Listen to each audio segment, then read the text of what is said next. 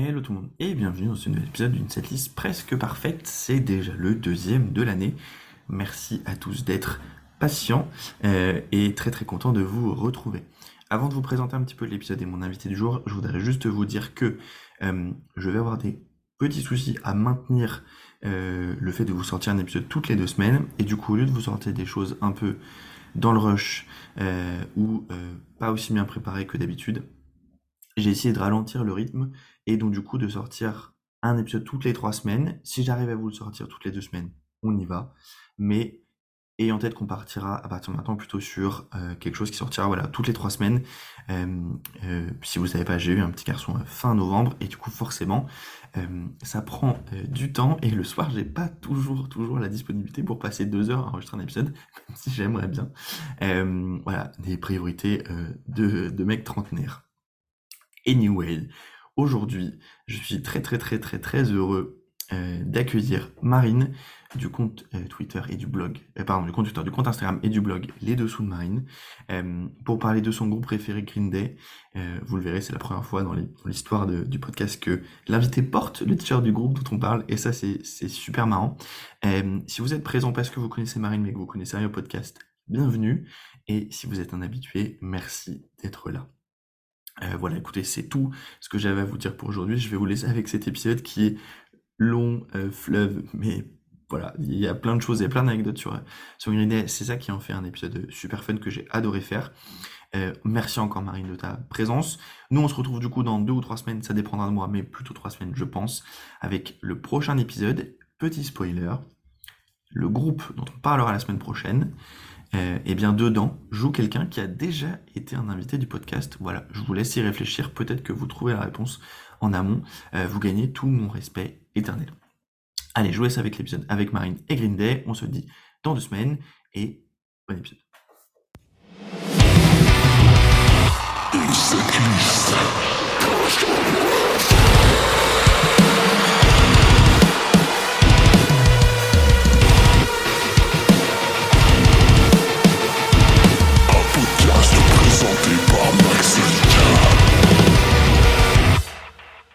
Salut tout le monde et bienvenue dans ce nouvel épisode d'une setlist presque parfaite. Euh, on va parler adolescence, enfin en tout cas pour, euh, pour les gens de notre génération, euh, même peut-être groupe d'entrée dans le monde du rock, dans le vaste monde du rock, je pense pour la, la, grande majorité d'entre nous, avec mon invité du jour qui s'appelle Marine.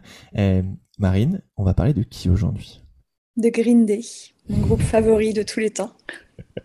Et pour, pour, pour, dire aux auditeurs ce que je t'ai dit avant, tu es la première personne à arriver à un enregistrement du podcast avec un t-shirt du groupe dont on parle, et ça, ça mérite qu'on applaudisse les deux mains. Merci. Je vous fais un ASMR, un ASMR d'applaudissements. Euh, effectivement, on va parler de Green Day aujourd'hui, euh, toi et moi, Marine. Euh, ma première question, qui est une question un petit peu habituelle de ce début de podcast, est-ce que tu te souviens la première fois que tu as entendu Green Day?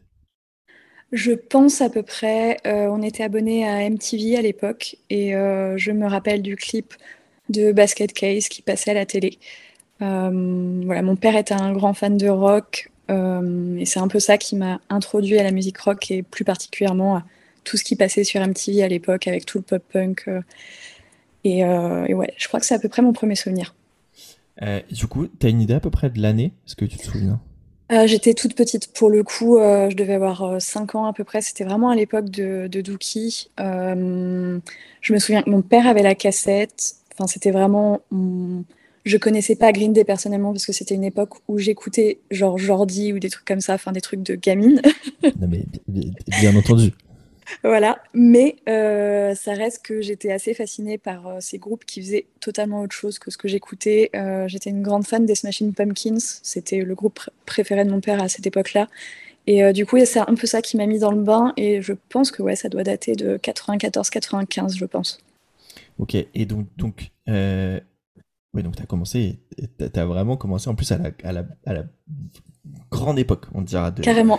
de, de, de Green Day. et du coup, la première fois que tu écouté un album entier, peut-être de Green Day, tu, est-ce que est-ce que c'était Dookie du coup Est-ce que c'était un peu plus tard? Indirectement, c'était Dookie. Euh, je me rappelle après quand il y a eu les CD, on a eu le CD, on avait le CD de Nimrod aussi à la maison. Après, moi, le vrai premier CD que je me suis acheté et le moment où je suis tombée dans Green Day, euh, c'était vraiment à l'époque d'American Idiot. Mais euh, j'écoutais déjà un petit peu avant parce qu'ils tournaient avec Blink. Ils ont fait la tournée Pop Disaster Tour. Et pareil, ils en parlaient sur MTV. Il y avait beaucoup de, de groupes qui, entre eux, euh, enfin, il y avait des petites interactions entre certains groupes à cette époque-là. Ils se connaissaient tous. Euh, j'écoutais Sum 41 parce qu'à l'époque, j'écoutais Avril Lavigne. Normal. Qui était, voilà, l'artiste préférée de toutes les meufs à cette époque-là. Et, et coup, le crush que, de, tous les, de tous les petits garçons ah, de, de 10 12 Même les meufs crushées sur Avril Lavigne, c'était impossible de résister à ce qu'elle faisait. Enfin, c'est clair. Et euh, ouais, je pense que l'un dans l'autre, euh, je suis retombée dedans un petit peu à ce moment-là, mais j'étais pas encore euh, vraiment fan. Je pense qu'il fallait vraiment le déclic étant ado, tu vois, le, du groupe que tu découvres et qui, qui chamboule toute ta vie. Et du coup, sur, pour, pour American du coup, tu étais au collège quand ça sort en 2004, c'est ça? J'étais, ouais, c'est ça, j'étais en troisième de mémoire. Donc j'avais, j'avais 14 ans. Donc vraiment l'âge, moi j'étais une petite fille très sage, qui voilà, était assez discrète et tout. Et d'un seul coup, euh, j'avais des cocards autour des yeux, tellement je me mettais le noir autour des yeux. Je me suis acheté des ceintures à clous, des vans à damier. Euh, les t-shirts American Idiot et tout. Enfin, vraiment, je suis tombée dans, dans le côté émo du. Enfin, ouais, vraiment. J'étais une émo. Euh. Est-ce que tu as eu envie d'aller au When We Are Young Festival ou pas?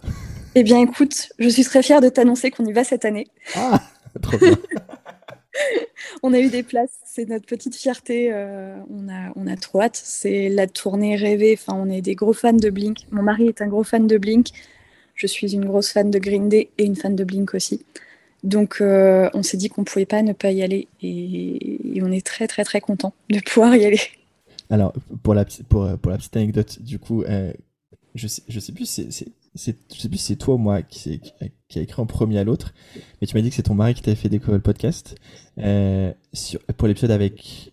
C'était l'épisode euh, avec? C'était avec Nico de Landmarks sur Oui, c'est ça, du coup, sur Blink. Ouais. Et, alors, question qu'est-ce qu'il a pensé de notre setlist Blink? Est-ce que tu sais?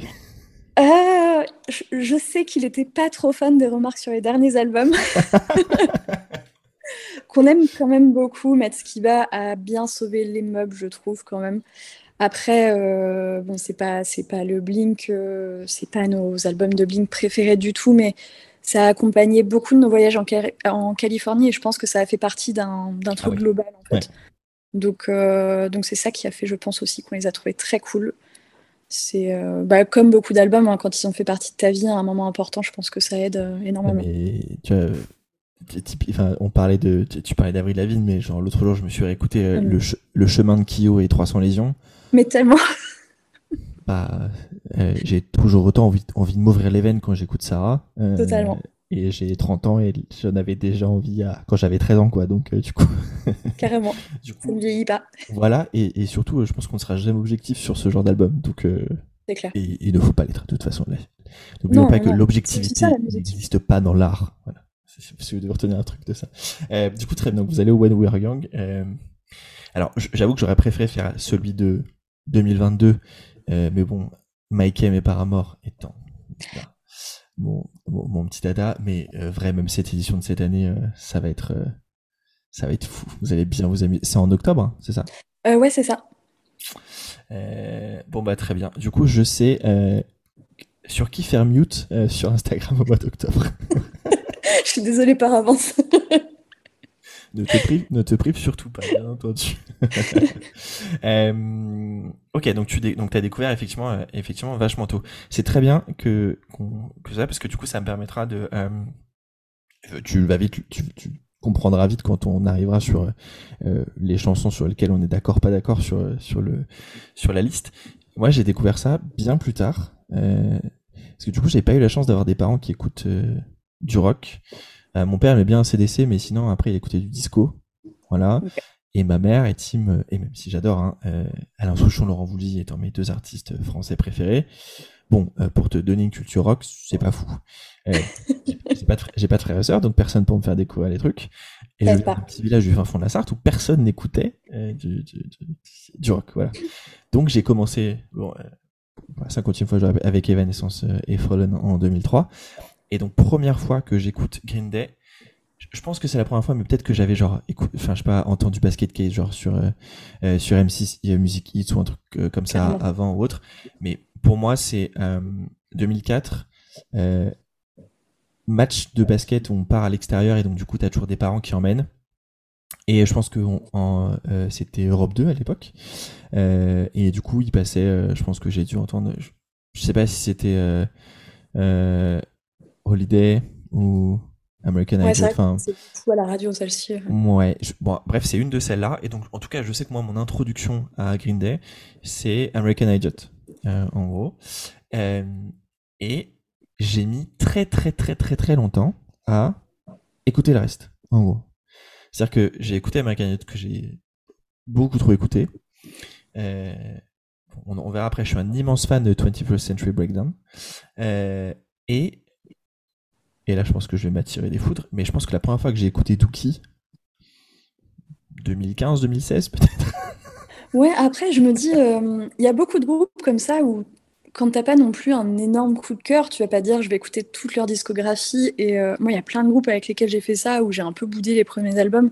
Et en fait, tu les redécouvres après, tu fais putain, pourquoi j'ai attendu autant de temps? Et euh, mais après, American Idiot, en même temps, il est tellement. Enfin, même si je suis énormément fan de Green Day, je trouve qu'American Idiot est au-dessus de tout le reste. Oui. Il est exceptionnel. Enfin, moi, c'est vraiment, euh, je trouve, l'un des meilleurs albums de tous les temps. Et, et en fait, c'est très dur d'écouter d'autres albums d'eux après ça, parce que tout ce qu'ils ont fait à côté, même s'il y a des très très bons albums à côté, bah, ça reste quand même légèrement en deçà. Donc, c'est compliqué d'écouter autre chose. Enfin. Ouais, mais et, c'est surtout, euh, alors pour être je pense que j'étais, c'était juste que j'étais bête, honnêtement. non mais je, euh, par exemple, j'ai, enfin, on, parlait de Blink tout à l'heure, euh, et si je le dis dans l'épisode avec Nico, j'ai jamais, j'avais jamais vraiment écouté Blink avant il y a 2-3 ans, tu vois. Euh, j'ai jamais vraiment écouté Nine Inch Nails par exemple, tu vois, alors que c'est un groupe qui, voilà, que, voilà, mais j'ai jamais vraiment écouté, j'ai jamais vraiment pris le temps. Euh, et en fait, je pense que le seul, le seul moyen que j'y que j'y mette un jour, c'est de faire un épisode dessus. Donc, euh, donc voilà, n'hésitez pas, parce que sinon, sinon, tu sais, genre, il y a tellement de trucs à écouter que bon. Mais c'est ça. Puis maintenant, il y a Spotify et tout. Enfin, à un moment, on ne peut plus tout écouter. Exactement. Beaucoup trop, beaucoup trop de musique. Trop de trucs, quoi. Enfin, à un moment, on s'y perd totalement. Et c'est pas Moi, je me rends compte que j'écoute un peu toujours la même chose, alors qu'en fait, Enfin, je pourrais me faire des discographies entières d'artistes que j'ai pas assez écoutés. Bah, comme tu parlais de Paramore euh, tout à l'heure, euh, moi c'est aujourd'hui l'un de mes groupes favoris aussi, alors que je les ai boudés pendant très très très longtemps. Euh, moi je les avais découverts avec Twilight et tout, et c'était bah, le groupe un peu de, pour moi, de minette. ouais, enfin voilà, j'avais pas plus envie d'écouter que ça. Et en fait, je les ai vraiment redécouverts avec After Laughter, que j'ai trouvé mais tellement génial. Oui. C'est un album vraiment exceptionnel. Et à partir de ce moment-là, je me suis dit, mais putain, pourquoi t'as écouté que Misery Business en boucle pendant 10 ans alors qu'ils ont fait plein d'autres trucs super cool? Et c'est là où je, enfin, je suis complètement retombée dedans et euh, c'est génial. Ouais, c'est un truc que je me, que je me, que je me dis souvent. Euh, enfin, souvent sur certains trucs, je me dis, mais pourquoi j'ai pas, pas vraiment, j'ai pas creusé avant? Et, et alors, là où ça me le fait le plus, c'est sur certains groupes où typiquement j'ai, en creusant pas avant, j'ai loupé un peu la période d'or. Oui, aussi, c'est vrai. Tu vois, tous ces groupes, par exemple, euh, euh, notamment qui suis un gros fan de metalcore, euh, tu vois, j'ai, et quand j'en parle avec des, avec, avec des gens qui ont vécu ça, j'ai loupé un peu la période d'or, genre 2010-2014, parce que bah, j'écoutais pas, parce que typiquement, genre, écouter du metalcore à l'époque, ça se faisait pas quand on écoutait du metal, parce que c'était de la merde. voilà, pour te dire à quel point j'étais un petit con vraiment. et du coup, ça, ça fait partie de ces trucs où des fois je m'en veux, je suis genre, ah t'as été trop con. Et du coup maintenant, par contre, je suis genre, j'écoute vraiment, tu vois, dès qu'il y a un nouveau truc qui sort, genre sur un label que j'aime, je vais vraiment aller écouter pour me dire, je veux pas louper le début. Carrément. Euh, et par contre, euh, bah, il y a beaucoup trop de choses à écouter du coup. C'est super compliqué. Exactement. Euh, pour revenir à, du coup à, à, Green Day, donc tu découvres effectivement assez tôt. Alors on viendra tout à l'heure un petit peu sur, sur les albums. Tu les as, tu les as vus en live, du coup? Ouais, euh, je les ai vus. Donc, en fait, c'était mon tout premier concert euh, oh. que j'ai vu en 2005, du coup, si je ne me trompe pas. Euh, donc, à Lyon, c'était vraiment mon premier concert. J'ai emmené des potes qui connaissaient pas trop Green Day avec moi. J'avais un peu mitonné mon père à l'époque pour arriver plus tôt et pour être bien placé. J'avais dit que les portes ouvraient genre à 16h30, c'était n'importe quoi. Et du coup, bah, moi j'étais contente, on était bien placés. On la, on la connaît l'astuce. Voilà. Moi, je, l'ai fait pour un concert au Mans, mais par contre, je suis vraiment arrivé le premier. J'ai été tout seul devant les grilles pendant deux heures. Voilà. Bon. C'est pas grave. On, on oublie. Mais, mais, mais, ça vaut le coup. Hein. C'est, je regrette pas. Hein. Je l'ai fait pour Green Day d'ailleurs. C'est petite anecdote. Je les ai revus. Euh, bah, je les ai pas vus tant de fois en concert, euh, enfin vrai concert, parce qu'ils passent pas si souvent que ça. Bah non. Du coup, de, 2005, tu fais euh, Altony Garnier, 30 juin 2005. Ouais, tournée American Idiot, du coup. Tout à fait. Euh... Ah ok. je suis en train de regarder. Je suis en, train de regarder la, la, je suis en train de regarder la setlist. Euh. Ah mais c'était exceptionnel. On a eu American Idiot en entier. Enfin, j'ai pleuré toutes les larmes de mon cœur, de mon cœur et de mon corps d'ailleurs. enfin, avoir American Idiot quasiment en entier, c'était, enfin, c'était fou. Et euh, ils ont failli le refaire d'ailleurs il y a quelques temps. Et euh, on avait failli avoir un petit concert intimiste d'American Idiot à Paris quand ils étaient passés au Parc des Princes, je crois. Euh, ou c'était pour le concert d'après, je sais plus. Et euh, ils avaient dû annuler à cause de problèmes de, ferry ou d'Eurostar ou je sais pas quoi. Et j'étais dégoûtée parce qu'ils étaient vraiment censés jouer American Idiot dans une salle de 800 personnes, un truc comme ça. Euh, du coup, ouais, Parc des Princes, j'avais pas fait parce que je boudais 21st Century Breakdown. Ouh, on va s'amuser tout à l'heure alors. Mais en, plus, je l'adore maintenant. Enfin, c'est, ça me saoule tellement. Mon moi ado me saoule. Euh, et après, pas mal de fois en festival quand même. J'ai dû effort 3-4 fois en festival. Et euh, concert à Bercy. J'ai fait en 2000 il n'y a pas si longtemps que ça, il y a 4 ans, un truc comme ça. 2017, du coup. Donc, euh, Oui, c'est ça, oui, c'est ça avant le Covid, mais du coup, encore bientôt, bientôt 6 ans, tu te rends compte? Ah, C'est ouf. Ouais, je, je, voyais ça il y a 3-4 ans, tu vois. et, euh, et, là, je pense que pour le coup, c'était l'un de mes meilleurs concerts parce que j'avais attendu 23 heures devant Bercy. c'est la seule fois que j'ai fait ça de toute ma vie. Hein. Euh, mais du coup, j'étais en plein milieu, devant Billy Joe, avec mes deux potes autour de moi. Et c'était mes enfin meilleur concert de toute ma vie je pense euh, d'avoir Billy Joe Armstrong à un mètre de toi. Et euh, c'était complètement fou. Eh ben, j'étais au même concert et ouais c'était cool. C'était très cool. Et juste pour revenir sur le concert que tu as vu à l'Altony Garnier juste je vais alors je vais vous redonner le début de la setlist. Vous allez halluciner donc là ça a commencé sur American Idiot puis Jesus of Suburbia Holiday How We the Waiting Saint Jimmy. Bonne soirée. Là, t'es à bout de souffle déjà. Tu... voilà. T'es mort. T'es mort. Euh, waouh, ok. C'est ouais, assez dingue.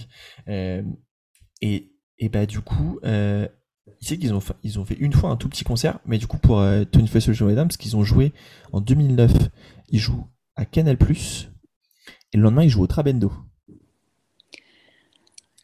Alors, Green Day au Trabendo. Euh, si vous êtes, si, vous êtes pas parisien, euh, juste le Trabendo. Euh, du coup, c'était en 2009. ils jouent, ils jouent tout 21st Century, enfin tout, ils en jouent 10 quoi. mais voilà, ils jouent, ils jouent presque tout 21st Century Breakdown le 12 mai. c'est dingue. C'est fou, hein. Et je crois que c'est, mais je crois que c'est cette fois-là en plus où ils devaient jouer genre la veille ou un truc comme ça.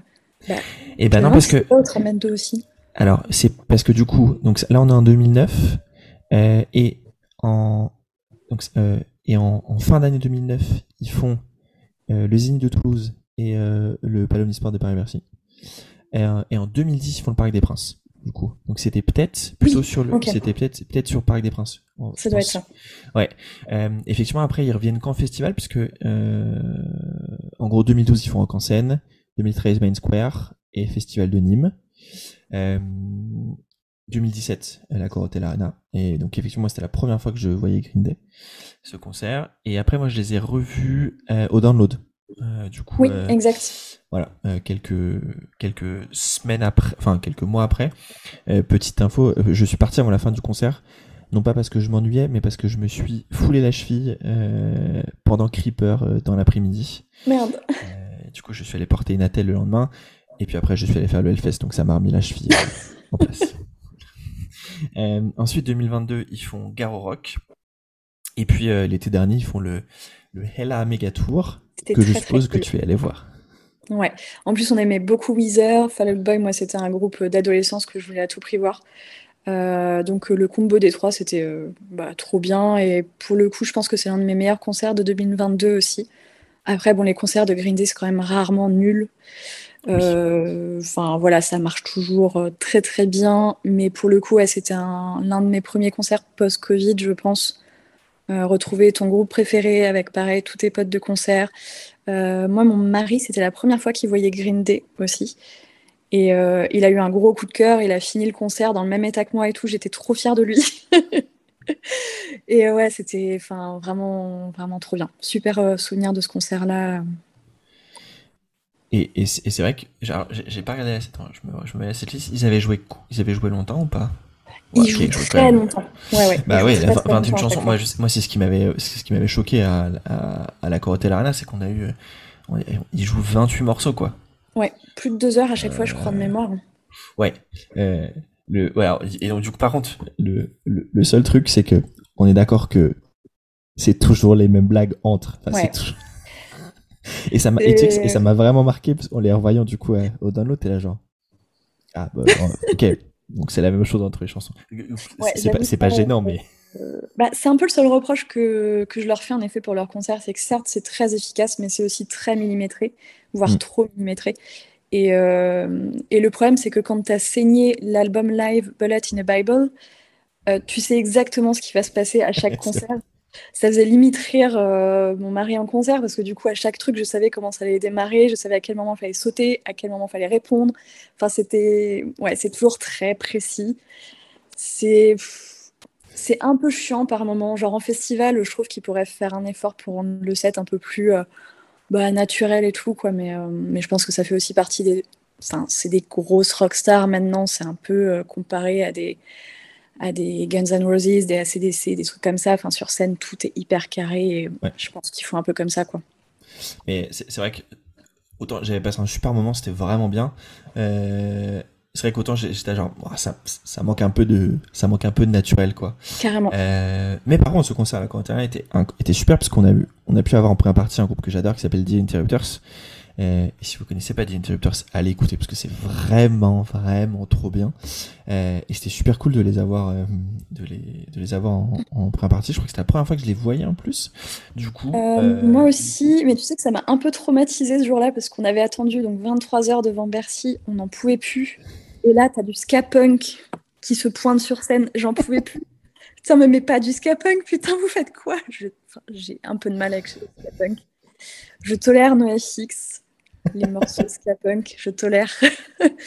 mais là, ouais, c'était un peu too much. Et après, j'ai les au Hellfest et en fait, euh, enfin, c'est hyper bien. Euh, ils sont hyper cool sur scène. Et c'était super au Hellfest sur la Warzone, c'était vraiment, ouais, carrément. bonne ambiance, c'était bien fun. Euh, c'est le genre de truc où t'as envie d'être avec tes potes, euh, une bière à la main et euh, et t'as envie de voilà, de joindre les, de joindre les petits doigts et de danser. c'est, je, pense que c'est vraiment la meilleure moyen, le meilleur moyen pardon de découvrir de découvrir The Interrupters en live. Euh, voilà, donc du coup moi je les ai vus que deux fois et je suis en train de réfléchir pourquoi j'ai pas fait le Ella Mega Tour, mais en même temps parce que j'avais enchaîné Hellfest, puis euh, j'étais à Manchester vers l'Outbreak, donc petite pause quand même, je pense. Ouais, c'était très lourd comme période euh, de concert. Oui, eh oui, effectivement. Euh, et du coup, lequel t'as préféré? Du coup, euh, je la Corotel Arena, du coup. ouais, je pense quand même. Ouais, le concert où j'étais tout devant parce que c'était ouf. Après, en termes d'ambiance, en termes d'ambiance, je dirais plutôt celui de 2022 parce que je me suis vraiment éclatée. Et et disons que celui où j'étais tout devant, je me suis quand même fait éclater par la fosse tout le long du concert.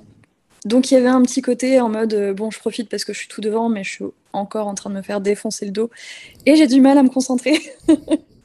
Donc euh, ouais, 2022, j'avais de la place pour bouger, respirer et tout, c'était c'était chouette aussi. Et d'ailleurs, j'ai pas fait encore de concert à la, à, la Défense Arena. T'avais trouvé ça cool? Bah franchement, j'ai trouvé ça pas mal. Le son est assez bon, je trouve, et euh, c'est quand même mieux que dans les stades. Euh, le son euh, réverbe mieux et euh, Et je sais pas, je trouve que la scène est quand même pas mal foutue. On voit bien d'un peu partout par rapport au Stade de France. Du coup, t'as, as déjà, je t'avoue que j'ai jamais fait de concert en stade encore. je résiste. Ouais, je trouve que c'est une horreur. Franchement, c'est vraiment quand on n'a pas le choix parce que le Stade de France, c'est un enfer. Enfin, tu vois mal, tu entends mal. Euh, les gens n'en ont pas grand chose à faire du concert parfois, ils se lèvent tout le temps pour aller boire des coups et tout. Je trouve que c'est un peu compliqué de se mettre dedans, et puis quand t'es en fausse, tu vois très très très très mal. Donc euh, ouais, pas fan. C'est pour ça que je me tâte euh, pour Metallica. Ouais, on a, on a abdiqué. Parce que parce que c'est cool deux dates quand même, des setlists grave différentes je pense que je vais attendre les premiers concerts pour voir les setlists des, des différents soirs et, et décider du, D2, on dira. Ouais, je sais. Mais je, ouais, si je pouvais rester jusqu'à la fin des temps sur les stades, je, je, je pense que je, je le vivrais mieux pour le coup. Bah ouais, bah, après il y a des groupes, c'est vrai que t'as plus trop le choix de les voir en stade. Ouais, c'est le problème. Euh, genre euh, Rammstein et tout. Enfin, bah on a cédé pour Rammstein l'année dernière pour euh, le groupe Ama Stadium à Lyon. Mm. C'était pas ouf quoi. C'est du coup, en fait, il y a certains gars, je me dis, en vrai, je préfère les voir, voir en, festoche en plein air, yes. Oui, oui, franchement, carrément. Mais, mais un stade. Mm -mm. Tu sais que j'ai, je pense, hein, avec toutes les personnes avec qui j'ai discuté, j'ai quand même très très peu de gens qui ont eu des bons retours de, qui donnent des bons retours de stade parce que c'est jamais, euh, jamais dingue quoi. Bah j'avoue, mais j'ai jamais entendu, enfin, à part mes parents à Rammstein qui ont trouvé ça très bien, mais juste parce que l'organisation était très bien, en effet, mais ça fait pas tout. non, il y a d'autres euh, éléments. Pas avoir entendu quelqu'un qui m'a dit euh, qu'un concert en stade était trop bien, à part les trucs genre Coldplay et tout, peut-être juste pour être avec plein de monde autour de toi, pourquoi pas. Mais je pense que ça dépend vraiment du groupe et euh, là ça marche pas. Pour du rock, je trouve que ça marche pas. non, il faut du coup salle, ou, euh, ou festival. Euh, on s'arrête, on s'arrête à là. Euh, passons aux choses sérieuses, Marine. Alors, du coup, juste pour vous dire, on, on s'était dit 20 morceaux avec Marine, ce qui est un peu moins que la moyenne de, de Green Day, mais parce que sinon c'est trop facile. petite spécificité, je sais, alors, je sais pas pourquoi ils font ça, mais ça nous facilitera pas la vie pour la playlist Spotify. C'est que sur American Idiot, ce fait qu'ils nous enchaînent des titres là, ça fout la merde. D'accord. Ouais, il y a des titres que j'ai mis d'ailleurs, j'aime pas forcément le premier titre, mais j'aime bien celui qui vient après. Donc, et, euh, du coup, je, je, pense que pour la setlist finale que je ferai sur Spotify, je mettrai plutôt genre la version, si elle existe, la version live de Bullet in the Bible. Euh, euh, parce que sinon c'est trop chiant en fait. Donc je sais pas pourquoi ils, je sais pas pourquoi ils ont fait ça. Les gars, non. donc on a 21 morceaux et pas 20, comme ça ça nous a permis d'éclater d'en éclater euh, quelques-uns. Et donc sur 21, Marine, à ton avis, on est d'accord sur combien de morceaux? Euh, Vu que tu as découvert avec American Idiot, je dirais au moins quasiment tous ceux d'American Idiot, plus 21st euh, Century Breakdown. Donc je dirais. Je vais la jouer safe 5. Ah, plus, du coup. Ah ouais. Ok, donc je vais en compter quelques-uns. On va dire 8. Yes, exactement. On est d'accord sur 8 titres. Euh... C'est pas mal. C'est bien, bien trouvé. Euh, et alors, du coup, on va se les faire maintenant par album. Je vais te donner le nombre de titres et tu vas me dire lesquels, à ton avis, tu penses qu'on a en commun. Bon, on va commencer facilement. On a deux titres en commun sur Dookie. Bon, je dirais Longview et Basket Case. Euh, c'est oui pour Basket Case, pas pour Longview. Ah, le Champ Ouais, exactement. Euh, Efficace. Euh, sur Nimrod, on a deux titres en commun. Euh, It's in a Ride. Non. Et non. Platypus. Nope. Non. Scattered. Oui. Je vais toutes les faire. Scattered, effectivement, et. Et euh, Good Riddance. Oui. Ouais. classique. Euh, d'ailleurs, bon, on, le verra à la fin, mais je pense que sur le titre final, Ouais, je pense qu'on l'a tout trouvé. Hein, on, va pas, on va pas faire les fifous à réinventer la roue, hein, pour le coup. C'est la plus safe pour la fin. Euh, comme dit, comme dit un grand artiste, on change pas une équipe qui fait match nul, euh, sinon c'est compliqué. euh, sur Warning, on a un titre en commun. Euh, waiting? Non. Ah, Warning? Oui. Ok. Et sur American Idiot, on a trois titres en commun et du coup, pense que du coup, je les ai tous scindés. Ok. Euh, du coup, Jesus of Suburbia, Oui. San Jimmy Oui. et What's Her Name? Non. Are We the Waiting? Oui. Ok. Oui. Exactement. Euh, donc voilà, les, titres qu'on a en commun. Du coup, sur Basket, sur euh, Dookie, pardon, on a Chump et Basket Case. Sur Nimrod, euh, Scattered et Good Riddance. Sur Warning, on a Warning. Et sur American Idiot, Jesus of Suburbia, Are We the Waiting et Saint Jimmy. Euh, alors, on est sur un groupe qui a une discographie très longue. Oui. Assez longue pour le coup. Mais peut-être un des groupes qui a une discographie aussi les plus... euh, comment dire comment, comment donner un mot gentil à tout ça Les plus disparates, peut-être, en termes de qualité. Ouais, totalement. Euh, J'aimerais bien comprendre un jour. Autant il y a des groupes, tu sais. euh, alors autant la formule elle change pas, mais c'est qualitatif. Voilà.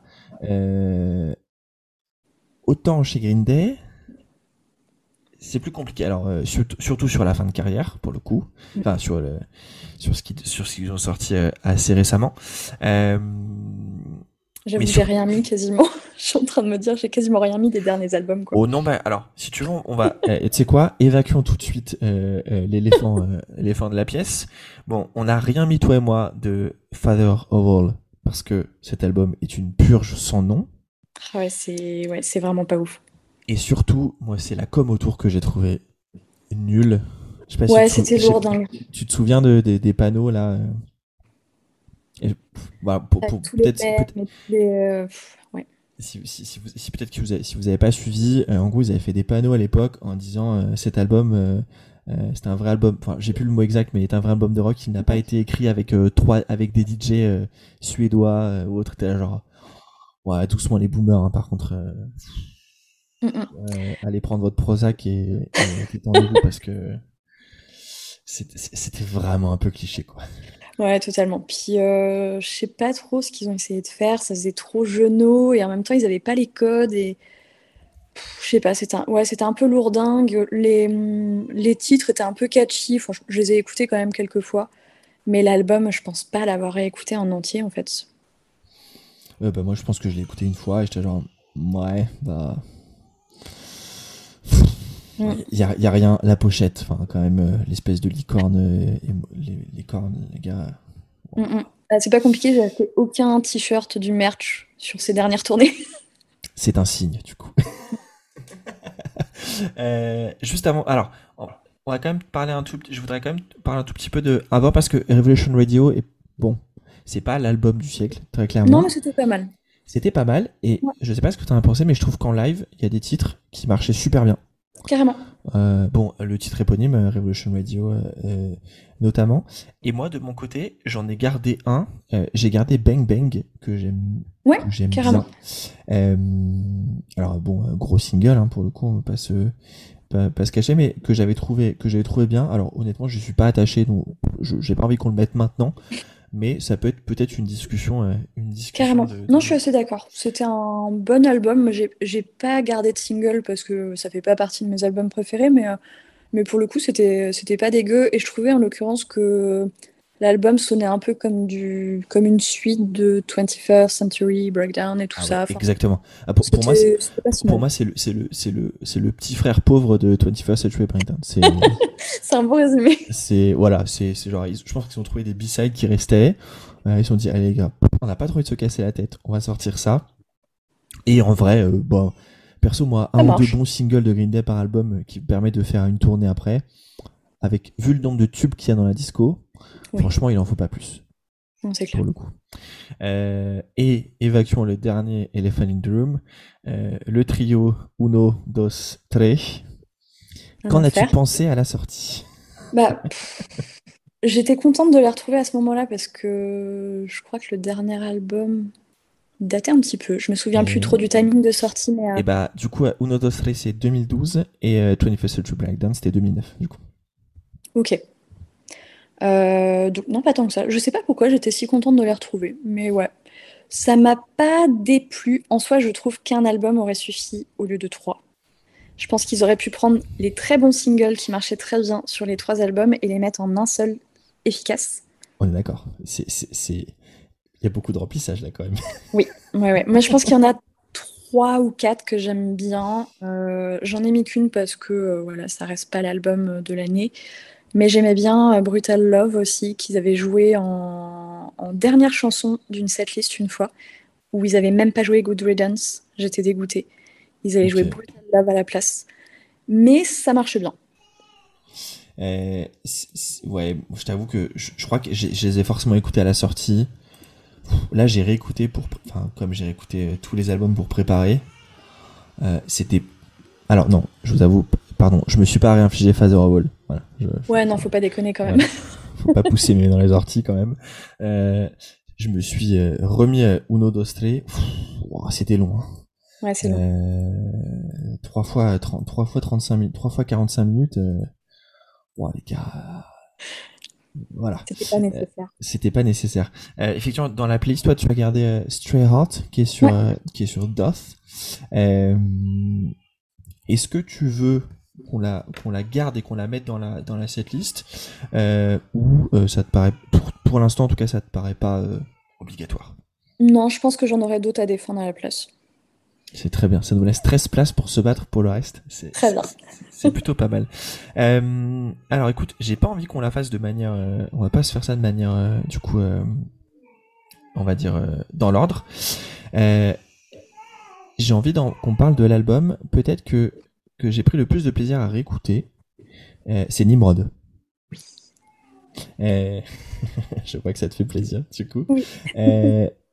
du coup, Nimrod à la sortie. Enfin, du coup, tu connaissais le groupe puisque tu as découvert euh, vraiment sur Dookie. Est-ce que tu l'avais écouté à la sortie ou tu l'as peut-être plus écouté après quand tu t'es retouffé après American Idol? Ouais, je pense que je l'ai redécouvert plus tard. Euh, celui-ci, je me souvenais peut-être éventuellement d'Itchin Ride qui devait passer pareil sur MTV le clip. Euh, Good Riddance, pareil, parce que, bah, parce que déjà, c'était ça a toujours été quasiment le final de leur, mm. de leur concert, donc du coup, je connaissais cette chanson-là. Mais globalement, ouais, je pense que je l'ai saigné euh, après American Idiot. Euh, c'est vrai que moi, j'ai, je, en fait, ce qui m'a, je, l'avais, c'est, en fait, c'est tous les titres qu'on a eu euh, et pour, être totalement honnête, je l'avais pas du tout écouté l'album avant, avant qu'on le, avant de les voir à, du coup, à la Corotel Arena. Enfin, je connaissais Cool Dance comme tout le monde, mais je connaissais pas du tout euh, King for a Day, Scattered, que j'ai vraiment jamais écouté, pour le coup. Euh, et ça fait partie des trois titres que j'ai le plus préféré du, du set. Et euh, du coup, quand je suis sorti, je me suis dit, tiens, il faut vraiment que je me plonge dans cet album. Euh, du coup, j'ai dû l'écouter vraiment une ou deux fois à ce moment-là. Et là, en réécoutant, j'ai vraiment passé un super moment. Euh, et je pense que, je pense que après American Idiot et 21st Century Breakdown, c'est peut-être l'album que je préfère du, du, du groupe. Euh, je trouve un peu différent. Il fait moins punk, un peu plus euh, rock classique. Et en fait, je trouve que ça leur va bien aussi. Carrément. Carrément, parce que ça, ça leur ressemble quand même. Mais il a un vrai truc un peu plus brut. Euh, tu vois, par exemple, pour le comparer à Insomniac, moi, Insomniac, je le trouve trop brut pour eux. C'est vraiment pas un album dont je suis fan, c'est un bon album, mais euh, tu vois, j'ai retenu aucun titre parce que pas, je trouve que ça leur correspond pas totalement. Il y en a beaucoup, c'est leur album préféré de Green Day. Euh, Insomniac, je trouve que il est, un peu à part et j'arrive pas à le considérer comme un album euh, de Green Day classique, on va dire. Alors que ouais, Nimrod, il mélange un peu le meilleur des deux mondes du Green Day, mais avec un truc en plus qu'on retrouve pas sur les autres. Et, hum, enfin, moi, c'est l'un de mes albums préférés aussi, je pense, après American Idiot. J'ai toujours un doute sur Dookie, parce que Dookie a fait partie de mon enfance, et du coup, il y a ce côté où bah, tu as du mal à le faire passer après. Mais je pense que Nimrod, ça a été l'un de ceux que j'ai le plus écouté après American Idiot. Si c'est pas celui que j'ai le plus écouté après American Idiot. Alors, je rebondis sur, c'est marrant ce que tu disais sur, sur Insomniac, du coup, c'est très bien, ça me ça m'aide pour le segment d'après. Euh, je suis, je suis assez d'accord. Je le trouve. Euh, tu vois, typiquement, il y a 18 morceaux, mais je trouve que c'est cohérent et il n'y a pas, il a pas de longueur. Je trouve que. Non, c'est vrai. Euh, en fait, c'est un, je trouve que c'est un, c'est un, c'est un, un, joli voyage cet album. Euh, il y, a, il y a des, y a des, il y a des titres qui, qui, ah, par exemple, un titre que j'ai pas mis, mais j'adore l'enchaînement euh, Uptight, Last Ride In, par exemple. que et voilà. Et du coup je les ai pas mis parce que bon encore une fois il faut faire des choix et, et, du coup c'est compliqué. Mais c'est un album que j'ai que j'ai pris que j'ai pris énormément de plaisir à, à, en tout cas à redécouvrir. Et tu vois, même après avoir terminé ma, ma, ma playlist pour préparer l'épisode, euh, bah, c'est le seul album que je me suis re-réécouté euh, la semaine dernière. De, et c'était, c'est celui-là que j'ai eu envie de me mettre. Donc, euh, donc je trouve que c'est un, c'est un bon signe que c'est un album qui, qui, bah, qui, qui est peut-être pas autant reconnu que les autres. Ouais, et sur, exactement. Et qui, est, et qui est ultra efficace. Je trouve qu'il n'y a pas vraiment de. Tu vois, j'arriverais pas à trouver une chanson qui ressort de cet album. Mais sur toute la durée de l'album, en fait, il est efficace. Euh, comme tu disais, les transitions, euh, même celles entre Brands 2 et Jaded, je trouve que ça s'enchaîne bien. Et, en fait, tu as presque l'impression d'écouter euh, deux ou trois très longues chansons, en fait. Et je suis d'accord. Et, c'est là où, pour le coup, je trouve qu'il a une. Ouais, il a, il une. je trouve qu'il a une, il a une bonne durée de vie et il se réécoute, il se réécoute bien. Tu vois, typiquement, genre un, un American Idiot, il s'écoute pas dans toutes les. Enfin, maintenant, moi, j'arrive plus à l'écouter. Tu vois, j'ai besoin d'être un peu, genre, un truc un peu énervé, un peu, euh, un peu. Je suis un peu rebelle. J'aime pas les épinards. Mais euh, alors que Dimrod, il s'écoute euh, un peu selon toutes les ambiances. Et c'est ça qui est, ça qui est intéressant. donc toi et moi, on était d'accord sur Scattered et Good Riddance. toi, tu as rajouté en plus The Grouch, Itchin Ride et Platypus, I Hate You. Et moi, j'avais mis Nice Guys Finish Last et Redundant que j'aime beaucoup. Euh, si tu devais en garder un là entre du coup The Grouch, Itchin Ride et Platypus, tu garderais laquelle? Euh, Itchin Ride parce que euh, bah, c'est celle qu'on a un peu le plus entendue, mais en même temps je trouve qu'elle marche très bien en live. Et, et ouais, c'est l'une de mes préférées, donc j'aurais du mal à passer outre. Alors que The Grouch, c'est une chanson un peu fun euh, que tu as envie d'écouter quand t'es pas, euh, enfin justement quand tu es dans un mood un peu euh, grognon et tout. J'aime bien l'écouter, elle me fait rire. et Platypus, ouais, c'est plus le côté. J'adore le rythme de cette chanson. C'est, t'as juste envie de gueuler Cause I Hate You en même temps que Billy Joe. Et pareil, je la trouve très. C'est tout un mood aussi, je trouve. Alors que Itchin Ride, c'est plus une chanson que tu peux écouter plus facilement, plus accessible de toute façon, vu la place qui nous reste, c'est pas dit que qu'on puisse ne pas les ajouter à la fin, exactement. Euh, et du coup, si tu devais en prendre une entre euh, Nice Guys Finish Last et Redundant, qui sont dans ma liste, tu prendrais laquelle? Je pense euh, Redundant. Ok. Nice Guys Finish Last, je pense que je l'ai trop entendu. ah oui. Alors, c'est très bien, tu me, ça, ça, me fait des. Encore une fois, c'est très bien que tu dis ça. Ça me fait un. Bon, quand on parlera de, de American Idiot, euh, c'est. Bon, on sait de quoi on parle tous les deux. Oui, je pense. euh, mais effectivement, tu as des chansons, quand tu les as trop écoutées, euh, tu ne veux plus. Totalement. Euh, c'est très marrant. J'ai ça avec. Euh, j'ai fait l'erreur quand j'étais en, en terminale d'avoir comme sonnerie de téléphone The Only Exception de Paramore. Oh merde. Oh, c'est triste ça. Tu peux plus l'écouter. je déteste cette chanson. Oh, merde. Je n'en peux plus. Euh, voilà. Et donc, du coup, c'est vraiment ce syndrome de t'as trop écouté un truc. Alors, en plus, t'as trop écouté un truc parce que c'est ton réveil. Euh, oui. Et que se lever à 6 heures. J'ai de mettre euh, du Green Day en réveil d'ailleurs. C'est pas possible. moi, on est, on est, on est, le réveil, c'est la sonnerie basique du téléphone que tu peux détester. Tu t'en fous. C'est pas, pas une musique que tu prends de plaisir à écouter. Euh, et ben très bien pour, euh, pour Redundant. Euh, bah tiens, parlons de parlons d'Insomniac dans ces cas-là. Du coup, donc ce que tu disais, c'est que euh, je savais pas. Je t'avoue que pour plein de gens, c'était leur peut-être leur album préféré. Moi, j'ai toujours cru que les les fans, les genre c'était vraiment Dookie above all pour les, les les, les fans un peu de, de la première heure. Pareil, j'avais jamais écouté Insomniac avant de préparer cet épisode. Avant de préparer cet épisode.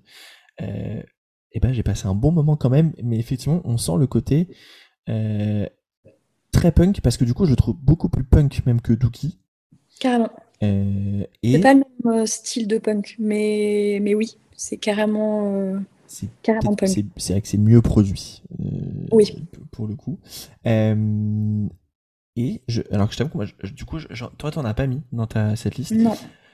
Moi, j'en ai gardé deux. J'avais gardé Brat et Brains 2. Ouais, bah classique. Euh, et du coup, pourquoi il n'y en a pas une qui a, que même que tu as réussi, que que, est-ce qu'il y en a une que tu aurais peut-être pu mettre, ou c'est vraiment juste pas un album qui est, qui, est ta cam, ou en tout cas pas de chansons qui sont vraiment. pour le coup, on pourrait mettre Brands 2 parce que, pareil, c'est aussi un clip qui m'a énormément marqué sur MTV où il se faisait arracher des dents et tout dans le clip. Euh, il était dégueulasse ce clip, mais euh, enfin toute l'ambiance d'Insomniac de toute façon est un peu dérangeante et tout. Euh, mais, mais ouais, Brains 2, je l'aime bien. Pour le coup, elle marche bien en live aussi. Ouais. C'est pas un album qui m'a marqué plus que ça, parce que ben, c'est aussi le problème quand tu découvres un artiste d'un seul coup. tu vois, même si je les connaissais avant, ça reste que à la sortie d'American Idiot, j'ai eu envie de tout, en, tout engranger en termes d'infos sur Green Day. Et il y a des choix à faire. Ah oui, clairement. oui, pour le coup, c'est c'est compliqué. Euh, mais, ça reste un très bon album hein, pour le coup. Euh, je, je, le place pas au niveau des Uno, d'Austré et tout ça. Hein, pour le coup, c'est vraiment juste que euh, des anciens albums, on va dire que ouais, j'en retire pas grand chose en termes de chansons qui ressortent de l'album, quoi. Moi, je noterais par contre cette, cette pochette qui est vraiment très cool. Pour le Carrément. alors, Green Day a toujours fait des pochettes sympas, à part Father of All, hein, bien entendu. Et même Revolution Radio. Mais bon, ça, c'est le côté. Oui, c'est un peu basique, quoi. C'est le côté boomer, euh, c'est le côté boomer des mecs. Mais euh, je trouve que en vrai, entre Dookie, Insomniac, Nimrod, euh, bon, Warning, un peu plus simple, mais fait très rock anglais des années 70. Mm. je trouve qu'ils ont trouvé des pochettes, des pochettes intéressantes. Enfin, en tout cas, qui, qui, qui, qui, a, qui, a, appel euh, à l'œil. Donc euh, voilà, à euh, notons. Je, en tout cas, moi, je voudrais noter ça sur, sur Insomniac. Du coup, est-ce que tu veux ajouter Brains 2 ou on attend la fin? Euh, Brains 2, on peut l'ajouter. Ouais. ajoutons Brains 2. Tu sais quoi, on a parlé, du coup, on a parlé, t'as parlé du fait que t'avais beaucoup trop entendu. du coup, c'était, c'était mince. Attends, euh, euh, Nice, Gas Finishless, ouais. Bon, parlons du gros morceau, parlons American Idiot. Alors, toi et moi, on est d'accord pour dire que, effectivement, c'est l'album phare de la carrière de Green Day. Je pense que personne ne pourra dire autrement. C'est l'album qui les a remis euh, au niveau qu'ils sont aujourd'hui, puisque effectivement, euh, ben, on va dire, euh, euh, bah, Dookie a été ben, en 80, du coup, quand c'est en 94, les propulse, euh, on va dire sur, sur, sur le devant de la scène. Et puis après, ça s'est un peu, euh, ça un peu éteint pour le coup. Et puis euh, les mecs reviennent en 2004 avec, avec American Idiot. Et là, ça prend le monde, mais genre, ça met une mandale absolument à tout le monde. qu'est-ce que toi, tu, qu'est-ce que tu ressens la première fois que tu entends American Idiot? Je mais vraiment, cet album, il m'a foutu une claque. Enfin, comme tu dis, je crois qu'il a retourné beaucoup de monde et euh, j'avais l'impression d'être euh, comprise. Enfin, tu sais, quand t'es ado, tu prends tout à cœur. Et ouais, j'avais vraiment cette impression de bah, d'être comprise par un groupe euh, que je connaissais et du coup, ça, enfin, ça fait plaisir dans ces cas-là. Alors que tu vois, ils ont pas ton âge, mais ils arrivent à te parler quand même avec de la, de la musique et Ouais, puis il y avait tout cette ambiance, euh, enfin, il y avait une vraie image autour de ça. Puis moi, c'était le premier opéra rock que je découvrais. Euh, je connaissais pas Queen plus que ça, donc euh, enfin, je connaissais les gros titres, mais pour moi, c'était quelque chose de nouveau ce qu'ils venaient de faire, alors que ça l'était pas totalement, mais c'était quand même une révolution à cette époque-là de sortir un album rock comme ça. Et ouais, je pense que ça m'a totalement retourné et c'est l'album que j'ai le plus saigné de toute ma vie, vraiment. Pour ce que tu dis sur la partie, pour moi, alors même si c'est, par exemple, je, je c'est pas du tout un des albums euh, préférés de, ma vie American Idiot, mais pour moi des années 2000, euh, il y a deux albums à retenir, American Idiot et The Black Parade. C'est pour moi, enfin en tout cas, je vais faire moins de généralité sur euh, sur sur le monde du rock euh, et tous ses dérivés en général. C'est pour moi les deux albums les plus importants euh, de, de cette décennie. je pense premièrement pour Green Day parce que c'est quand même une, une énorme porte d'entrée. Euh, je pense qu'il y a plein de gens qui ont eu cette porte d'entrée avec Linkin Park un tout petit peu avant euh, sur du coup euh, Hybrid Meteora. Euh, tu l'as eu un petit peu avec, enfin un peu pas mal avec Evanescence en 2003 avec Fallen, mais American Idiot c'est vraiment un autre monde et je pense que ça a transporté tellement de gens vers le monde du rock que, que, que, juste c'est, c'est impossible de passer à côté. Et effectivement, ce côté opéra, et c'est marrant que tu sais parce que ce côté opéra, en fait, c'est aussi quelque chose qu'on trouve dans Black Parade. Et donc c'est marrant, mais en fait pour moi les deux, ouais, les deux albums les plus importants de cette décennie, c'est des albums, c'est des opéras rock. Et c'est le même producteur, c'est ça qui est fou. Le mec a fait deux merveilles. Enfin, c'est Rob Cavallo aussi, je crois, Black Parade, non? Ouh, attends, tu mets un doute, bouge pas. Attends, parce que si c'est Rob, euh, Rob je crois que c'est lui qui a produit les deux et le mec, euh, si c'est ça, c'est vraiment un génie, mais il me semble que c'est lui. Hein. Alors attends, bouge pas, je te dis ça tout de suite. Ah oui, ça a l'air. Alors attends. Euh, donc il a fait Dickinson avec Nimrod American Idiot pour eux, et oui, c'est lui qui a fait The Black Parade. Voilà, voilà. le mec il plie tout le monde. Bonjour monsieur. alors, et tu sais que c'est aussi, tout à l'heure, tu me parlais de, on parlait de Paramore et de Twilight. C'est lui qui a fait Decode. Enfin, c'est lui à la prod de Decode, je te jure. Donc c'est lui qui m'a fait plonger dans Paramore aussi, quoi. Voilà. Eh bien, je crois que Rob Cavallo a le droit à une petite statue. Euh, Totalement. Petit hôtel. Euh, non, un album. Enfin, je pense que n'importe quelle personne qui écoute du rock aujourd'hui a forcément écouté American Idiot un jour. Et oui, je pense. Et c'est quand même assez rare pour être pour être souligné. Je trouve que c'est un album qui marche encore très bien aujourd'hui. Enfin, euh, en termes de contestation, en, termes mm. même de, d'éléments d'éléments politiques. Enfin, pour le coup, c'est une vraie critique de l'Amérique, euh, forcément post euh, post en septembre, post George W. Bush. et c'est toujours aussi, bah ouais, ça fait tout, ça, ça a toujours du sens aujourd'hui cet album. par contre, il y a un, comment dire un truc à ça. Et tout à l'heure quand on vous a dit les titres sur lesquels on était d'accord euh, sur sur American Idiot c'est qu'il y a des morceaux pour perso j'en peux plus. C'est plus possible. En fait moi je peux les écouter que quand j'écoute American Idiot en entier. Sinon ils passent dans une playlist je zappe c'est plus possible. Et ah tout seul pas, euh, tout seul ça marche plus. Euh, franchement American Idiot je peux plus. C'est c'est d'accord. c'est plus possible. Holiday, c'est plus possible. Holiday, ouais. Euh, et, et, je crois que la pire, c'est Wake Me Up When September Ends. Je, je n'en peux plus. Ouais, celle-ci, euh, j'ai toujours un petit attrait avec Wake Me Up. Je la, enfin, je la trouve assez touchante et tout. Et euh, moi, je résiste pas au solo de guitare, en fait. C'est ma faiblesse. et celui dans Wake Me Up, euh, voilà, je, il me fait craquer à chaque fois. Donc, j'avoue que celle-ci, elle persiste encore un peu, mais mais je suis totalement d'accord pour American Idiot, je, je peux plus. Je peux plus l'écouter comme ça à part. Euh, et, euh, et, Holiday, ouais, j'avoue que seul, euh, c'est plus possible non plus. Mais ouais, dans l'album, ça passe. Ah, pour le coup, dans l'album, très très bien. mais et du coup, c'est cool parce qu'on a eu la même idée, c'est de se dire, bah,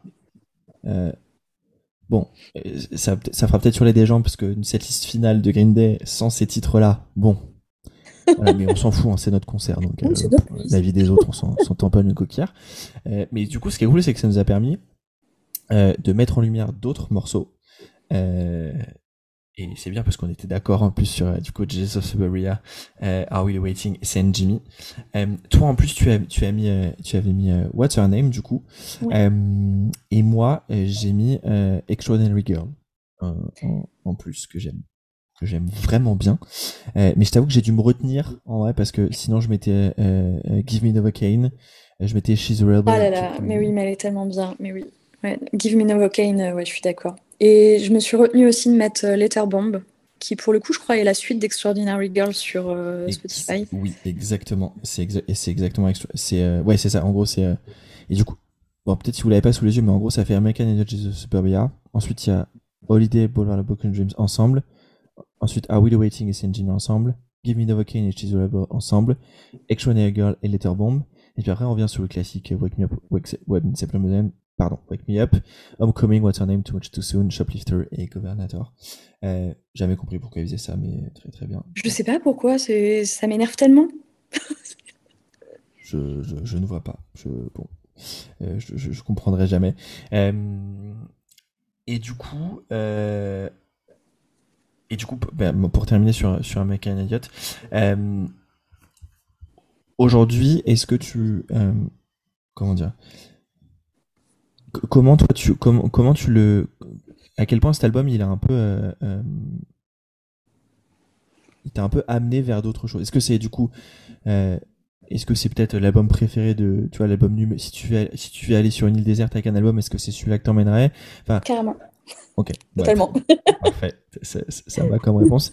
Euh, et, et, surtout, comment, ça m'amènera après à parler de 21st Century Blender du coup, mais euh, moi, ce que j'arrive toujours pas à comprendre, c'est comment un groupe a pu avoir un passage à vide, sortir cette bombe, euh, et la question que je me pose, parce que c'est un peu ce qui s'est passé à mon sens avec Mike M, c'est que album, en fait, il a tellement fonctionné que je pense qu'ils en ont, ils, se sont, ils se sont un peu perdus après.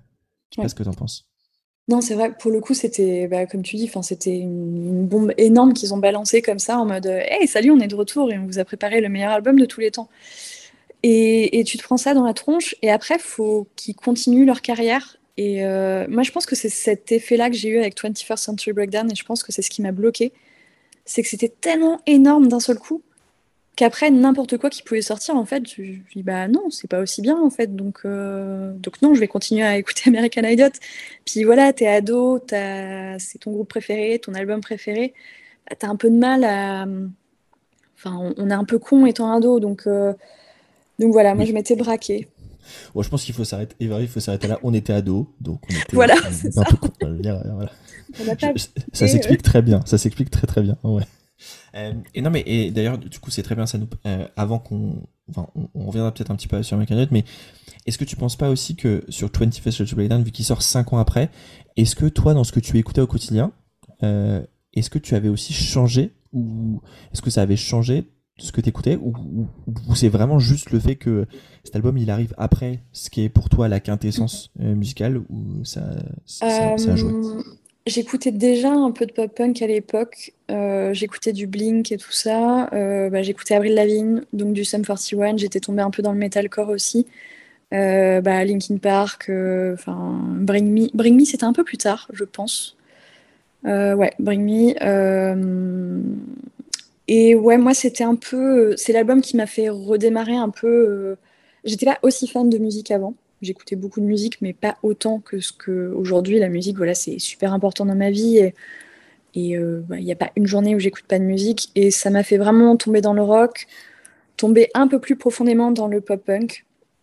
Et ça m'a aussi incité à comprendre un petit peu aussi euh, bah, ce qui avait fait démarrer le rock. Et du coup ça m'a fait connaître les groupes euh, bah voilà un peu plus gros que, que j'avais pu écouter via mon père avant genre les Sex, Pistols, euh, les Clash, euh, tout genre de groupe. j'ai aussi appris à connaître Rancid, tout genre de groupe aussi qui était l'influence du, punk, du pop-punk. Et, et, du coup, ça m'a amené un peu à m'intéresser à toute cette histoire du rock. Et bah, à l'époque, j'ai toujours été quelqu'un d'assez passionné, donc quand je tombais dans un truc, je voulais tout savoir dessus. Euh, et, ouais, du coup, je trouvais leur histoire hyper intéressante parce qu'ils ont été hyper détestés quand même dans le milieu du punk, alors que les mecs ont quand même euh, ravivé un peu la flamme de ce milieu-là. Euh, on avait été hyper choqués, on était allé, on avait fait un petit pèlerinage Green Day quand on est allé à côté de San Francisco, à Berkeley, à Oakland. Et on était allé à Gilman Street. Je sais pas si tu vois. en fait, c'est une, une, salle de concert qui concrètement a fait connaître tous les gros groupes de, punk et de pop-punk de la, ce qu'ils appellent la East Bay euh, Area. Donc c'est euh, de l'autre côté du pont euh, de, San Francisco, le, le pont d'Oakland. Et en fait, c'est une, une, partie de la région assez pauvre, mais qui du coup a fait démarrer des groupes de malades, genre Rancid, on en parlait, voilà, ils sont de là-bas je sais plus, euh, je sais plus qui aussi. Bah, je crois que NoFX, euh, je crois qu'à la base, il est de, il est de la aussi, euh, Fat, Mike. Ça, m'étonnerait pas hein, pour le coup. Ouais. Et du coup, ils se connaissent tous. Et en fait, ça m'a fait connaître un peu tout, tout, ce, tout ce côté musical que je connaissais pas. Et donc, quand on est allé en pèlerinage là-bas, ce que je disais, j'avais zappé mon point de départ. ça nous avait un peu choqué. On avait fait un concert là-bas donc à Gilman Street. Et c'était génial parce que tu rentres dans la salle, donc c'est là où Green Day a été lancé, grossièrement, euh, quand il portait encore le nom de Sweet Children. Et tu débarques dans la salle et tu as marqué euh, Sweet Children en gros sur les. Enfin, tagué et tout sur les murs. Et tu dis putain, je suis là, c'est ouf. Et sauf que là, le concert commence. Premier petit groupe, euh, des jeunes adorables, du pop-punk, trop bien. Ça s'appelait Get Married, le groupe. Hyper chouette. Et les mecs sont là en mode on hallucine d'être dans la salle euh, que Green Day a lancé et, et vice-versa. Maintenant, c'est un peu Green Day qui fait vivre Gilman Street. Et euh, il y a eu un deuxième groupe et un troisième groupe. Et là, le troisième groupe, qui était un peu du punk hardcore, balance de la merde sur Green Day en mode euh, ouais, si vous êtes venu là pour voir des Green Day bis, c'est pas ici, fuck off et tout. non, mais les mecs, déjà la salle est financée à moitié par Green Day. Toute la scène de la ISB est à moitié financée par Green Day, par, euh, par, euh, par Rancid et tout. Enfin, par Tim Armstrong, tout du moins. Et ait juste un peu de. Enfin, un peu moins de rancœur Bah envers ouais. les qui ont contribué au succès du enfin, du pop punk, quoi. Et on était là en mode, mais euh, pourquoi? Enfin, ça sert à quoi de faire ça? Je sais pas. Ouais, c'est cl- c'est c'est c'est clairement abusé pour le coup. Enfin, genre bah, un peu de un peu de respect les gars pour le coup. Ouais, voilà, c'est- c'était un peu gratos. Et, euh, et encore une fois, ouais, la salle ne serait pas là sans Green Day. Et c'est un peu dommage de faire ça, quoi. Ouais, mais j'ai toujours du mal avec les avec les groupes qui qui, qui chient sur les sur les sur les autres. Mais c'est comme j'ai toujours du mal avec les gens qui qui renient leurs premiers amours musicaux. genre, Oui, Maintenant que j'ai grandi, j'écoute pas ça. Bah non. il n'y a pas de honte en fait. Euh, on a tous écouté Kyo. euh, Mais oui, Euh, on connaît tous les paroles de Le Chemin par cœur. Du coup, faites pas genre. Ok. ça. Euh, ah, J'avoue que c'est ouf quand même que que. Alors attends, tu sais, que parce qu'en même temps que tu fais ça, je suis en train d'essayer de checker quel groupe a, a pu dire ça. euh, attends, quand est-ce que tu les as, vous les avez vus quand? Euh, 2019. en 2018, je dirais. C'était Get Married à Gilmat Street. Ouais, parce que je suis en train de remonter leur leur, leur Instagram hein, pour le coup pour essayer de retrouver ça. Ah oui Ah ouais, attends, rigole pas. Euh, alors, je, je vais trouver. Euh, ouais, c'est bon, j'ai trouvé. Euh, attends. Gilman, 20 avril. 20 Non, avril je pense que 2018, 2019, non, c'était Euh.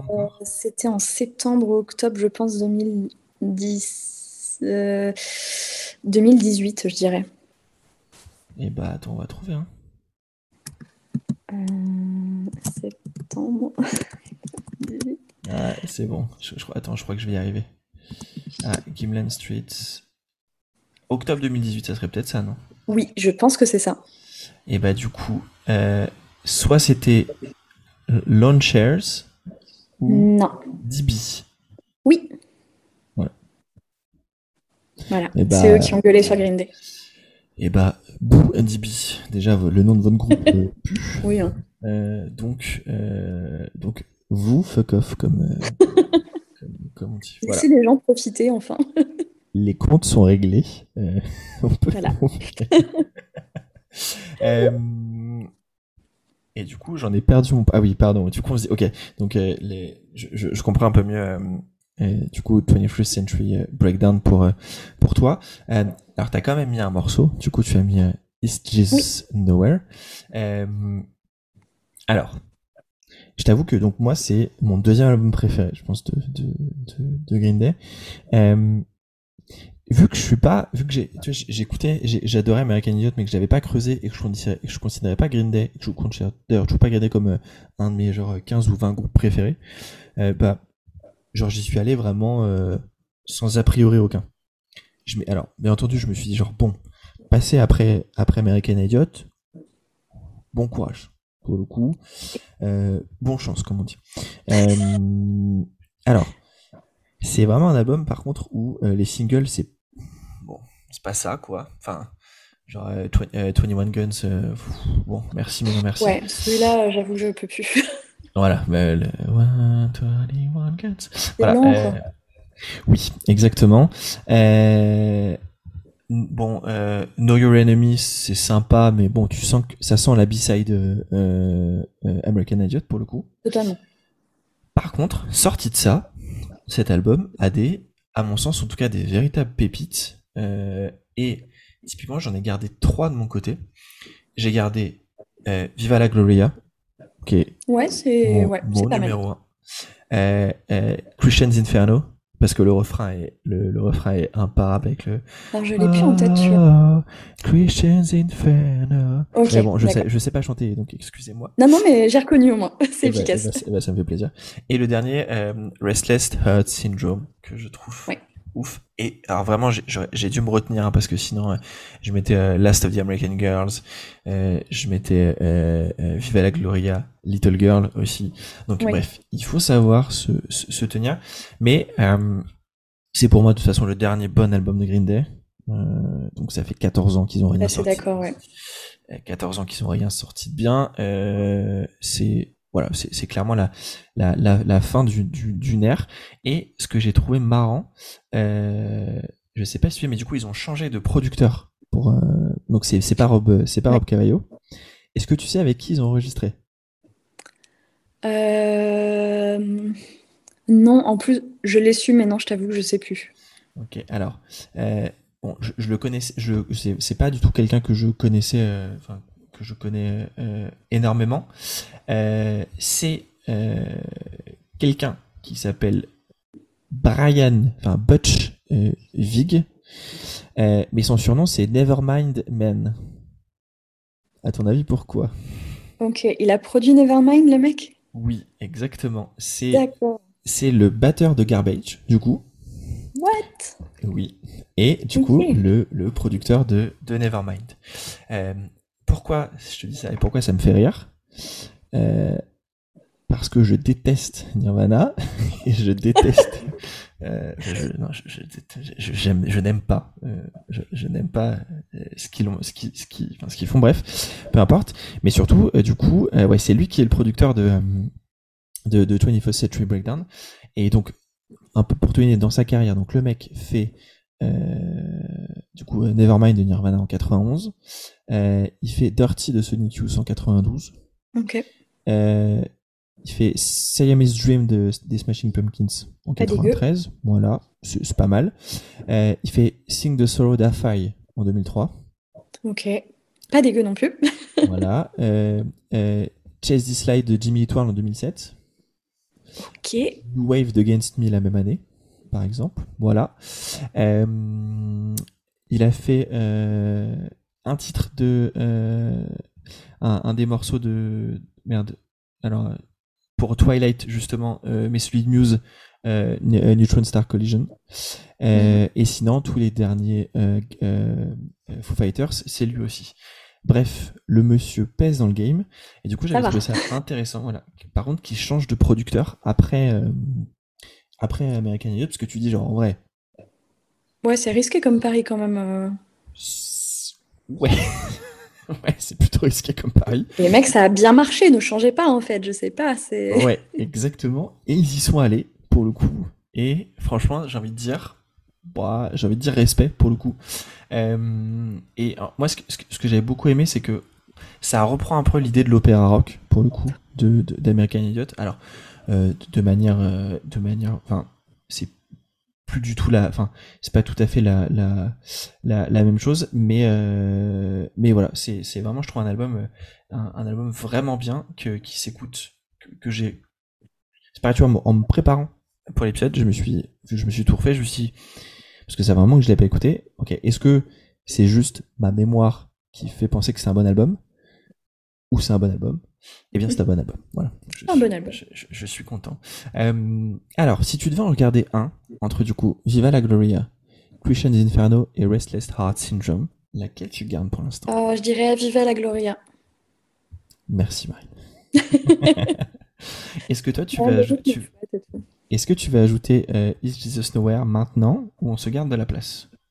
Ouais, je l'aime bien quand même. Ouais, je suis d'accord. Et puis en vrai, tu sais quoi?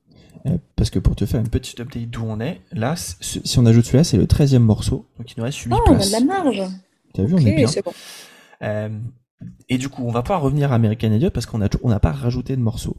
Euh, et du coup, je voulais je voulais faire l'ambre, enfin, je voulais t'embrigader sur 21st Century Breakdown avant de avant qu'on revienne à American Idiot. si tu es d'accord, je pense que tu vas l'être. J'ai grave envie qu'on ajoute What's Her Name parce qu'elle mérite grandement sa place. Oui. Euh, c'est un morceau et tu, aimes. Je... Est-ce que toi tu l'as entendu en live déjà? Euh, La seule fois où j'ai entendu en live, c'était pour euh, la tournée American Idiot. Et elle m'a totalement bouleversée. Enfin, c'est. Puis cette fin, quoi. Enfin. Puis Ouais, chose importante à préciser, j'ai vu la comédie euh, American Idiot, euh, la comédie musicale en live. Et eh bah, c'est quoi, ça va être ma question d'après. Du coup, parfait. Vas-y, en branche. En branche, je, suis très très impatient que tu m'en parles. Euh, c'est la chanson qui m'a achevé. Enfin, déjà, c'était American Idiot en live. J'étais un peu mitigée en y allant, honnêtement. J'étais en mode, je sais pas trop à quoi m'attendre. C'était pas à New York, c'était à Londres, donc c'était déjà un second cast un peu moins performant. Euh, je sais qu'il y avait un super acteur pour, le, pour la comédie musicale à Broadway. C'était euh, bah, le mec qui remplace Freddie Mercury dans Queen actuellement. Ah, c'était Adam Lambert? Oui, tout à fait. Ok, très bien. Et sauf que le cast de Londres n'était pas aussi bien, mais honnêtement, ça restait hyper cool. J'avais eu une place pour genre 20 euh, livres, un truc comme ça, donc j'étais pas traumatisée de mon achat au cas où ça soit pas terrible, terrible.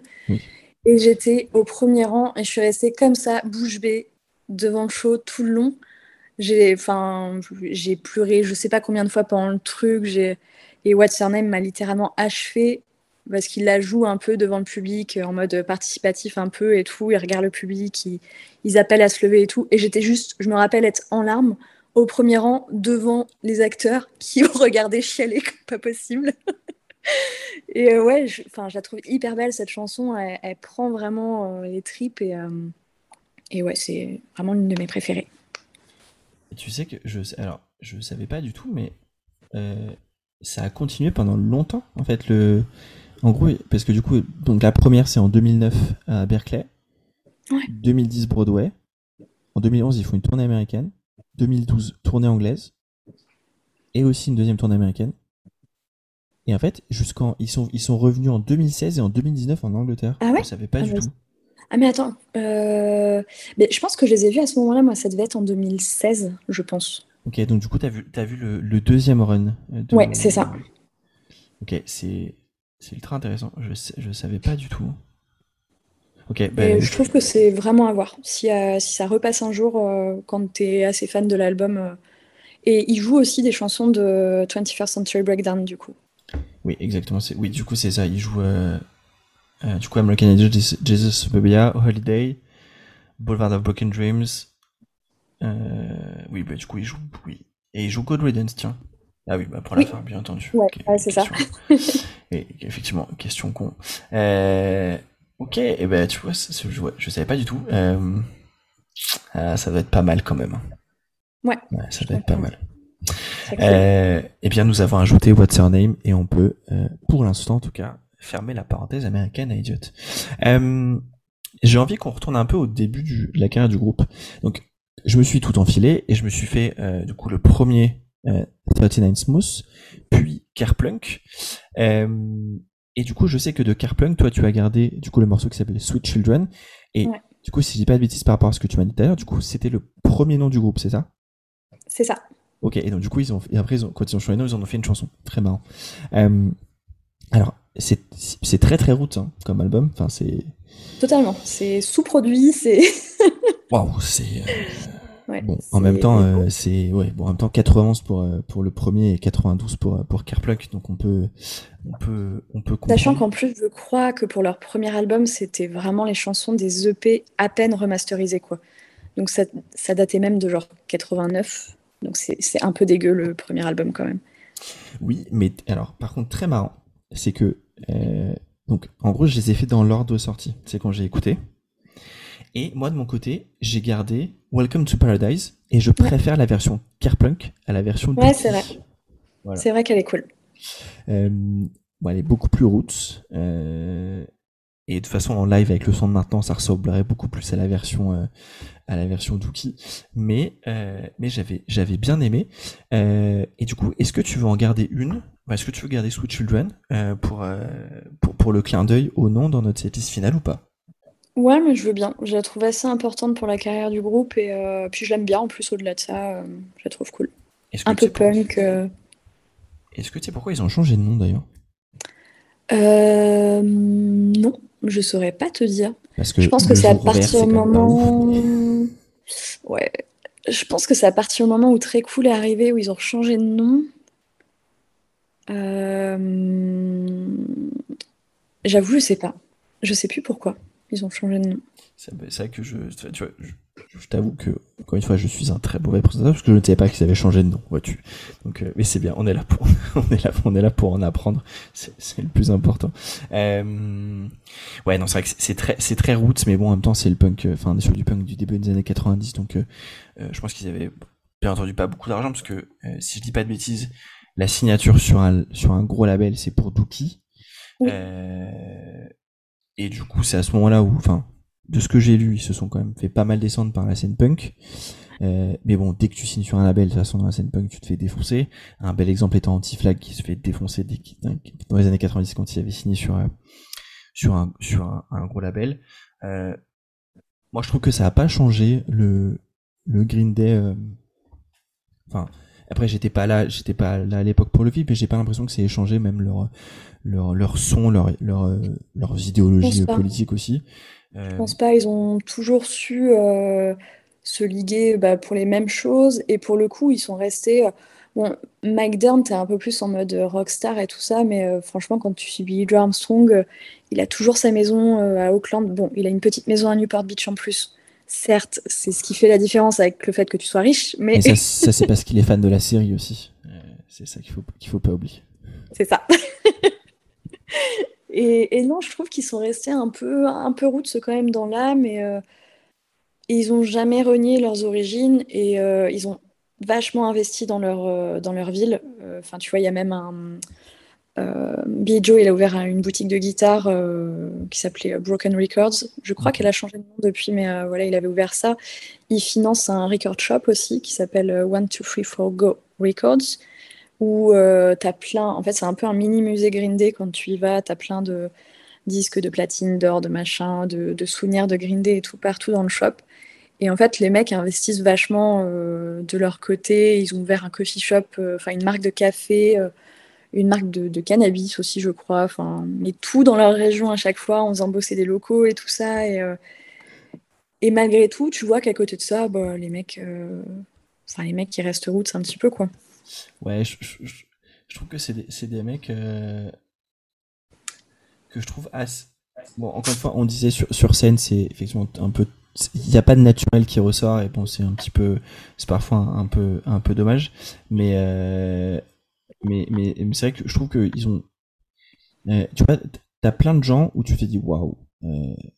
quand ils vieillissent, tu te dis genre. Hmm, c'est pas bon de vieillir pour tes idéologies on pense, euh, je pense très fort à toi, John Dolmayan de System of a Down. Euh, et chez eux, euh, non, ça va, c'est, ça va plutôt pas mal.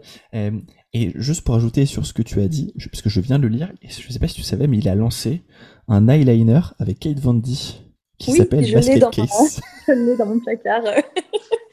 j'étais fan de Kate Von D aussi et de sa marque de make-up, donc là, quand ils ont sorti le liner Basket Case, j'étais, enfin, j'en pouvais plus. Mais oui, carrément. Putain, je m'étais dit ça y est, je vais lui apprendre quelque chose. Ah, je suis désolée. sur Green Day, c'est très compliqué quand même. J'allais dire, je vais t'apprendre quelque chose sur l'eyeliner et même. Je l'ai pas mis aujourd'hui. Bon, tant pis. Euh, ça, aurait été, ça aurait été encore plus drôle, franchement. Euh, non mais voilà. Et, et, alors, je sais pas, ils ont lancé un, un, label aussi avec, du coup, avec sa femme qui n'existe plus. Ok, je pensais. Ouais. Euh, C'était Emily's quelque chose, non? Non, Adeline Records, du coup. Ah oui, Adeline Records, c'est ça. Il y, a eu, des trucs, genre, il y a eu, y a eu AFI de signer chez eux. Trop marrant. Ouais. Euh, et, et du coup, c'est via ce label qui sortait les vinyles de, euh, les vinyles de, de Green Day. Voilà, pour la, pour la, ouais, ils étaient, euh, ils parlaient pas mal du label. À l'époque, j'étais inscrite, bah, à l'époque d'American Idiot, j'étais sur le fan club Idiot Nation, je crois que ça s'appelait. Mhm. Et ils communiquaient pas mal sur le label. Tu sentais qu'ils essayaient de le pousser un petit peu et de pousser des plus jeunes groupes aussi bah, qui pouvaient signer. Euh. Et du coup, en fait, j'ai l'impression que ce qui a poussé le groupe à fermer le, le, le Aline Records, c'est parce qu'ils ont arrêté de bosser avec leur manager. Tout simplement. Celui qui les, celui qui les avait, euh, en gros, en 2017, ils ont arrêté de bosser avec euh, quelqu'un qui s'appelle Pat Magnariel. Je, j'écorche son nom, désolé Pat. et donc, du coup, c'est ça qui a précipité le, la, la, la, du coup, la fin du label. Mais en même temps, quand tu dis que, ouais, quand tu, 21 ans avec le, euh, oh ben attends, alors continuons dans les anecdotes. Tu, tu, tu très très très marrant. Euh, il a été euh, aussi le manager de Weezer. Voilà. D'accord, ok.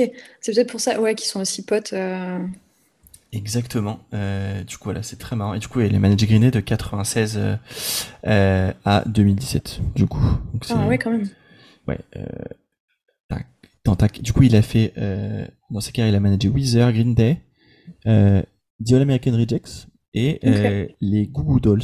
Voilà. Bon, belle carrière de manager pour le monsieur. Pas mal. Belle réussite euh, sur le plan financier pour les groupes qu'il a managés. Oui. Euh, donc après, euh, après Carplunk sort, donc on disait la signature en label chez Relapse Records, si je dis pas de bêtises, et la sortie en 94. J'avais deux ans de Dookie. Je ne m'en souviens pas bien entendu. Euh, donc toi, c'est à ce moment-là à peu près, ou un petit peu après, mais en tout cas que tu découvres Basket Case sur euh, sur euh, MTV du coup. Euh, toi, tu, tu- tu le ranges comment Dookie dans la dans la carrière du groupe? Euh, Je pense que ça reste l'album le plus important de leur carrière. Plus qu'American Idiot pour toi? Ouais, je pense quand même. Ok. Je pense que c'est vraiment ça qui a fait qu'ils sont passés du petit groupe euh, pop-punk à euh, bah, des machines, quoi. Enfin, des machines. Des, des monstres du rock. Déjà, à l'époque, ils sont quand même cartonnés. Après, je pense qu'ils n'avaient pas, en effet, l'importance qu'ils ont aujourd'hui. Ça restait un groupe euh, apprécié et un peu mythique, euh, comme euh, Blink avec, euh, avec Enema et tout ça à l'époque. Je pense que ça a été des, des albums importants à l'époque qui ont compté. Euh, je pense qu'avec le recul, en fait, je pense que American Idiot a redonné encore plus d'importance à Dookie. Parce que c'est là où on s'est dit, mais oui, mais en fait, les mecs, ils étaient déjà très forts à l'époque. Là, ils ont fait American Idiot, mais il faut reconnaître ce qu'ils ont fait au début. Et ouais, je pense qu'il a pris encore plus d'importance. Et, euh, et pour le coup, c'est un excellent album, donc euh, c'est avec raison qu'on lui donne de l'importance. Moi, je, je suis pas sûre que ça soit mon deuxième préféré, comme on disait tout à l'heure. Je pense que ça, c'est peut-être Nimrod avec le recul. Mais, euh, mais en termes de, ouais, de, carrière, je pense qu'il a été tellement important. Et, et puis même toute l'image, tout, ouais, tout, le, tout le design de l'album est cool, tout le, tout le concept en fait autour est chouette, je trouve. Eh ouais, je suis, je suis assez d'accord. Bah, effectivement, comme je disais, c'est pas du tout. euh, Moi, j'ai découvert, euh, j'ai découvert très très tard, hor- hormis, euh, hormis les, hormis les singles pour le coup. Mais en réécoutant, euh, je passais, un- je passais un bon moment quand même. Et, euh, et même bon, j'ai l'impression de dire ça pour chacun des, pour chacun des albums, mais en fait, sorti des singles et des hits ultra connus euh, euh, de cet album. Bon, bien entendu, euh, euh, Basket Case, euh, euh, Longview, She, euh, etc. Euh, euh, je trouve qu'il y a des, il y y y a des belles petites pépites. Et du coup, ça m'amène au fait que toi, tu avais mis en plus euh, Longview. Ouais. Et moi, j'ai mis un titre dont, je te jure, ça fait deux semaines, dont je n'arrive pas à me sortir les paroles. C'est When I Come Around. Ouais. Et c'est tout con, hein. mais j'ai juste C'est hein. I Come Around. Tout, tout. Je, je te jure, je te jure que je, je- j'en peux plus. Je, je l'ai vraiment full time dans la tête. Je sais Mais c'est si signe que c'est efficace. Hein. Oui, c'est clair. Euh, et du coup, voilà, j'ai mis, j'ai mis When I Come Around. Euh, j'avais mis aussi de côté, euh, j'avais mis, bon, bien entendu, j'avais mis Longview aussi de, de côté, mais bon, c'est assez, assez classique. Et j'avais mis, et c'est pareil, je l'ai, enlevé assez tard. J'avais mis euh, Having a Blast. De, Ouais, je, de je l'avais mis aussi au début, écoute. Euh, Et bon, après, et voilà, il a fallu, il a fallu enlever. Euh, sinon, finissait à 30, euh, 32. hein, en gros. Et du coup, et bah du coup, je- voilà. Donc, moi j'ai mis When I Come Around. Toi, tu as mis, tu as mis Longview. Euh, Est-ce que tu veux qu'on ajoute, qu'on ajoute Longview? Bah, je veux bien, si ça te dérange pas. Ça Je trouve qu'elle est, elle est vraiment. Enfin, cette ligne de basse, je... Oui. impossible de résister. Euh, Mike Dant a le droit de faire sa rockstar quand on Totalement. après avoir composé cette ligne de basse, euh, on lui on lui accorde on lui accorde le, plus que le bénéfice du doute d'ailleurs très clairement. Vraiment. Euh, et ben écoute, nous ajoutons Longview et il nous reste 16 euh, pardon, on a 16, on a 16 morceaux, il nous reste 5 places. Euh, Pas mal. on va avoir de la place derrière parce qu'en fait, il nous reste un album à discuter. Euh, c'est Warning du coup. Euh, donc Warning qui sort en 2001, si je ne dis pas de bêtises. Euh, alors, je, je sais, je, je, 2000, pardon, excusez-moi. c'est considéré vraiment comme l'échec, on va dire, pour pour Green Day. Alors, l'échec, c'est un million de un million d'exemplaires vendus dans le monde. Hein. Ouais, ça va. Pour l'époque. Eh bien, oui, alors je l'ai vu en voyant le nombre de morceaux de Warning que tu as vu. je suis d'accord. Euh, c'est un, un, album que j'ai euh, qui est alors ce qu'on disait tout à l'heure. Nimrod, je l'ai trouvé très différent de euh, alors de Dookie Insomniac. Et celui-là, il est encore différent. Je l'ai trouvé beaucoup plus. Je sais pas si le terme est le bon, mais euh, un peu folk. Et j'ai l'impression qu'ils ont pas mal surfé sur euh, sur Good Riddance. Je sais pas ce que t'en penses.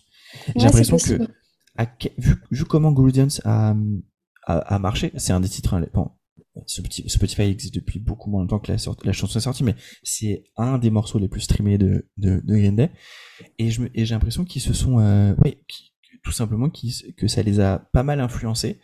Euh, et il est bien cet album. Ouais, moi j'aime beaucoup. Je le trouve euh, hyper facile euh, d'accès d'ailleurs. Ouais, pour commencer à écouter Green Day, je trouve qu'il est un peu, un, presque pop, ouais, comme tu dis, un peu folk et tout. Oui, c'est très pop, exactement. Hyper, ouais, hyper catchy, hyper, un peu joyeux en plus. Autant il y a eu beaucoup d'albums assez, ouais, assez, pas dark, mais un peu violent, en mode on a des trucs à dire et tout. Là, c'est on a des trucs à dire, mais, mais on s'amuse et on, est, tranquille. Voilà.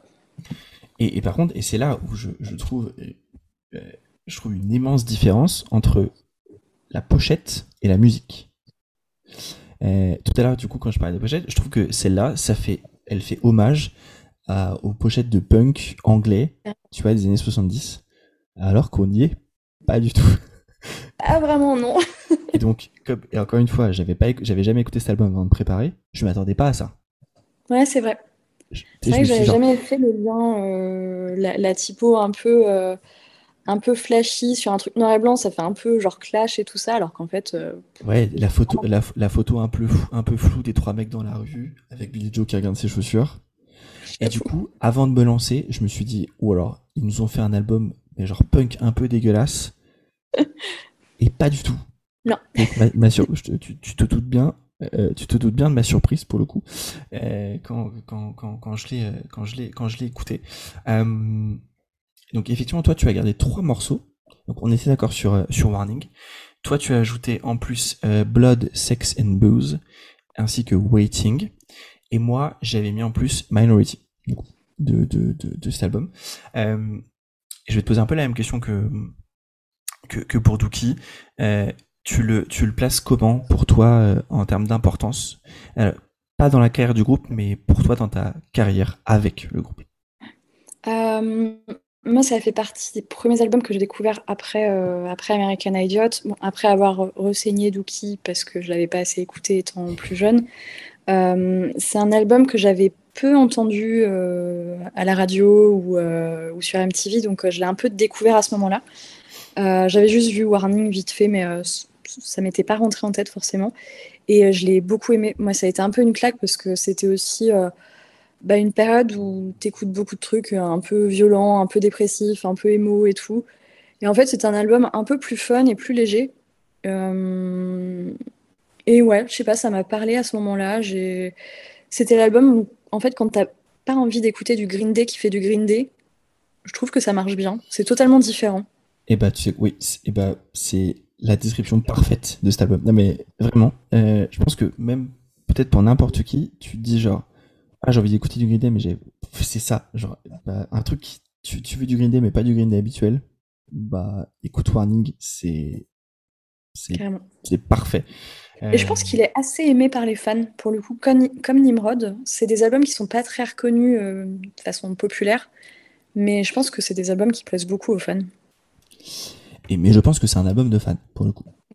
C'est, ça fait partie de, ça fait partie de ces albums euh, où, euh, ouais, je pense que c'est vraiment les fans hardcore qui, qui tu vois, n'importe, comme on disait tout à l'heure, n'importe qui a écouté qui ou American Idiot dans sa vie. Je pense que tout le monde n'a pas écouté, euh, n'a pas écouté Warning. Et, et, tu, vois, je suis en train de lire un truc sur l'album qui, qui, du coup, va bien par rapport à ce qu'on disait. Euh, c'est que Billy Joe, il, disait que dans les premières sessions d'écriture, il était tout le temps en train d'écouter euh, Bring, Bring, Bring It All Back Home, pardon, de Bob Dylan, qui sort en 65. Donc, bon, effectivement. Ouais, un peu folk. Voilà. on, sent la, on sent la cohérence. Euh, et du coup, là, si tu dois en garder une entre Blood, Sex and Blues et Waiting pour l'instant, laquelle tu vas euh, garder? Carrément Waiting. Ouais, c'est euh, bah, une chanson qu'ils ont remis dans leur setlist. Euh, ils la mettent de temps en temps. Et à chaque fois, euh, elle marche très bien. Et tu vois qu'autour de toi, les fans de Green Day sont contents qu'elle ressorte en setlist. et ouais, je crois qu'on l'a eu la dernière fois. Parce que justement, j'étais très contente qu'il la joue. Alors attends, je regarde si on l'a eu. Eh bien oui, et tu as raison, on l'a eu à, à la Hotel Arena puisque du coup, pour Warning, ils avaient joué bah, Waiting et Minority. Très marrant. Euh, effectivement, ils avaient joué. Ils avaient joué ça, ça me va. Euh, eh ben écoute, on a fait le tour. Alors, des albums officiels de Green euh, mais on a encore pas mal de choses à parler. avant d'aller sur ce que toi tu as ajouté, je voudrais te partager le dernier titre que moi j'ai mis j'ai mis le morceau qui s'appelle The Saints Are Coming. Ouais. Euh, qui du coup est le, le, le duo U2 Green euh, sorti pour euh, suite à l'ouragan Katrina. Ouais. Euh, et si je dis pas de bêtises, hein, c'est une c'est une cover. Oui de oh là là. Alors, d'un groupe, un groupe de punk écossais qui s'appelle The Skids, voilà, de 1978. Euh... Je ne savais pas. Ouais, tu... Euh... Je me souviens plus du tout. Ouais. Et donc du coup, euh, effectivement, c'est une, c'est une, c'est une cover sortie du coup euh, pour la version, pour euh, pour une association euh, afin de récolter des dons suite à, à l'ouragan Katrina. pourquoi pourquoi cette chanson Peut-être si vous savez pas, mais si vous êtes, si vous suivez un peu le football américain, l'équipe de football américain de la Nouvelle-Orléans s'appelle les Saints. Voilà, ça c'est assez marrant. Et pour la petite info, euh, t'as l'équipe de, de, en première ligue de foot de foot anglais, euh, Southampton s'appelle les Saints et donc forcément ils rentrent sur ce morceau-là. Voilà, parce que The Saints are coming, ça allait bien. Pas mal. Euh, c'est du tout cuit pour eux, j'avoue. Euh. Franchement, c'est parfait. Les mecs ont pas eu à chercher très loin. Euh, perso, je l'adore cette chanson. Je trouve qu'elle est, je trouve qu'elle est trop bien. Euh, alors, c'est le truc qui n'arrivera jamais, hein, parce que YouTube et Green Day sur la même scène, bon, pourquoi pas, mais voilà. Euh, mais euh, j'adore, j'adore cette chanson. franchement, euh, pas envie qu'elle soit, enfin qu'elle soit dedans, mais je voulais juste la, je voulais juste la mentionner. et du coup, je m'étais, allez, vas-y, je mets celle-là, je mets celle-là en 21 e de ton côté, tu nous as fait des petites folies, si, je puis dire. J'ai osé. Puisque du coup, tu as rajouté un morceau qui s'appelle Pop Rocks and Cock de Coke. Coke. Ouh là là. Il parle du Coca-Cola, enfin. C'est... Bien entendu. Euh, de International Super Hits. Et tu as rajouté quelque chose que je ne connaissais pas du tout. Euh, un morceau qui s'appelle Rochambeau. C'est un album qui s'appelle Money Money. D'un qui s'appelle The Network. Explique-nous ce qu'est The Network. Euh, du coup, c'est un projet annexe de Green Day euh, qui a été, euh, je crois que c'est sorti à peu près au moment de 21st Century Breakdown, si je ne me trompe pas. Et je trouve ça très très cool. C'est du rock un peu électro. En fait, tu sens qu'ils voulaient juste faire ce qu'ils avaient envie de faire. Ils ont lancé ça. À l'époque, ça tournait pas mal sur les forums de fans et tout ça, donc on savait tous que c'était Green Day, mais ils le disaient pas vraiment. Et il y a vraiment genre tous les membres du groupe, hein. c'est même pas euh, deux membres ou quoi, c'est vraiment euh, tous les membres du groupe euh, qui se sont mis dans The Network. Et, et chose assez drôle, donc leur album s'appelle Money Money 2020 et en 2020, donc en 2020, ils sont revenus avec un autre album, donc The Network. Et euh, ils ont sorti, alors je sais plus comment s'appelle l'album, mais en gros, euh, c'était une sorte de suite. Il s'appelle Money Money 2020 Part 2. Ah bah voilà, écoute, L'album est très fun, c'est un truc qui s'écoute très bien, je trouve. C'est pas du tout du Green Day, hein, mais euh, il y a Mike Durnt qui chante pas mal dedans. Et c'est vraiment très très cool. Et Petit fun fact, j'ai beaucoup aimé, ils sont passés chez Jimmy Fallon en 2020 du coup pour cet album-là. Et en fait, ils ont débarqué. Jimmy Fallon a présenté en mode ouais, c'est The Network, machin. Alors tout le monde dit que c'est Green Day, mais c'est pas Green Day. Et genre deux secondes après, il fait mais c'est vraiment Green Day en fait. Et genre c'est évident. Enfin, il se cache à peine sur scène et tout, mais c'est voilà, il communique un peu en mode flou, en mode bon, on n'est pas Green Day, mais on est vraiment Green Day, donc écoutez. Et ouais, j'aime bien un peu toute la com qui fait autour de ça. La musique est assez fun. Ça ressemble à rien de ce que j'écoute pour autant. Mais euh, ouais, ça mérite, euh, ça mérite le petit détour. Et du coup, en même temps que tu, que tu, que tu me racontes ça, je suis en train de regarder. C'est bien un groupe qui aime bien les projets annexes. Euh, c'est bien Green Day. moi, j'avais en tête du coup Foxborough Hot Tubs, du coup. Ouais. Très chouette aussi. Je vois qu'il y a eu un. Il y a, The Armstrong aussi. C'est ça. Je vois que tu as un groupe qui s'appelle aussi The Long Shot. Du coup, c'est Billy Joe avec euh, le guitariste Jeff Matica, qui est du coup le guitariste de, euh, de, de, tournée. Euh, un groupe qui s'appelle The Cover-Ups. Du coup, c'est euh, c'est Billy Joe, Mike Durnt avec le guitariste de tournée Jason White, leur ingénieur son et leur tour manager. Et c'est très drôle parce que quand ils tournent, en général, ils préviennent pas forcément que c'est eux. Et il y a beaucoup de gens qui s'attendent à tomber sur un groupe de cover de Green Day. Et en fait, ils arrivent, c'est Green Day qui fait des covers. Et c'est. Enfin. J'aimerais beaucoup tomber sur leur concert, hein, mais. Euh, c'est c'est très marrant. Pour le coup, euh, bah, tu vois, ça rejoint un peu ce qu'on disait tout à l'heure. Hein. Parce que c'est que deux mecs qui sont un peu des mecs, en fait, des mecs normaux. Euh, ça boîte des rockstars, mais ouais, je pense qu'ils se prennent pas trop la tête et, et, le fait de, de, faire un peu tous ces projets autour, c'est un bon signe quand même que, que tu te prends pas la tête et que tu as envie de surprendre un peu les Vraiment. surprendre un peu les un peu les gens pour le coup. Euh, et, je voyais aussi que du coup euh, en 2005 euh, The Network ils ouvraient pour Green Day du coup. Putain je me souviens pas du tout c'est énorme. Ouais et, et, et, donc du coup je suppose qu'ils se grimaient enfin ils se grimaient ils faisaient la première partie ils sortaient puis ils se remettaient en Green Day. Donc les mecs se faisaient deux concerts oh, c'est très très drôle pour le euh, Est-ce que du coup tu veux et alors du coup ça c'est pour euh, euh, du coup Rochambeau et du coup pour Pop Rocks and Coke. Dis-moi tout et surtout parle-moi de International Super Hits du coup.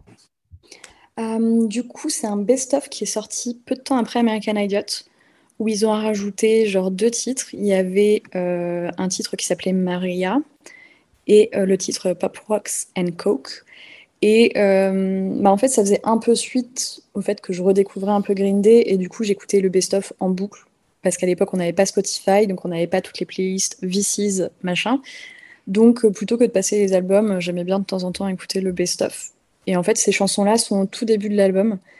Du coup, je les ai beaucoup écoutées. Et euh, donc, Maria, je l'aime un peu moins. C'est une chanson assez mignonne qui est introduite par Billy Joe quand il était tout petit. Parce que du coup, il a toujours fait de la musique, le mec, depuis ses 5 ans. Euh, euh, j'avais même acheté le vinyle de, de, son, de sa première chanson quand il avait euh, genre 5 ans, qui s'appelait Look for Love, qui est très mignon, mais qui ne ressemble à rien. Hein. C'est, un single de gamin. Hein. mais voilà, pour le, pour Attends, le fun. C'est mieux ou moins bien que Jordi? Parce que tu me parlais de Jordi tout à l'heure. Ah, c'est à peu près équivalent quand même. Hein. C'est en anglais, donc c'est un peu moins pire, tu vois, ça, ça passe mieux. mais ça reste. C'est mieux que dur dur d'être bébé, quoi. C'est ça. euh, et euh, ça sort avant American Idol parce que c'est 2000, ça sort en 2001 du coup. Euh... Ok, bah tu vois, moi j'ai découvert après pour le coup, je me souvenais plus. Oui, c'est vrai qu'il n'y a pas de titre d'American Idol dessus, donc c'est logique, en effet. Ouais, effectivement, tu as raison, c'est Maria, euh, ensuite Pop Rocks and Coke, ensuite les singles de Dookie, single Insomniac, single Nimrod et les singles de Warning. Voilà, tout simplement. Euh, et ben écoute, est-ce que tu veux l'ajouter à notre, à notre setlist? Bah, Je veux bien, écoute. Pareil, c'est une petite chanson un peu, euh, un peu folk, un peu simple, euh, qui s'écoute bien, je trouve. Et bah écoute, euh, ça me va. Il nous reste trois places. C'est parfait pour le dernier exercice qui va être très simple. Je vais te je vais, te, je vais te faire choisir un morceau dans ma liste et moi je vais aller chercher un morceau dans la tienne. Euh, alors, dans ma liste, ce sur quoi tu peux choisir, tu as, euh, attends que je dise pas de bêtises, euh, du coup, Welcome to Paradise, version Carplunk, When I Come Around, sur Dookie, Brat, Insomniac, euh, Nice Guys Finish Last, de Nimrod, Minority The Warning,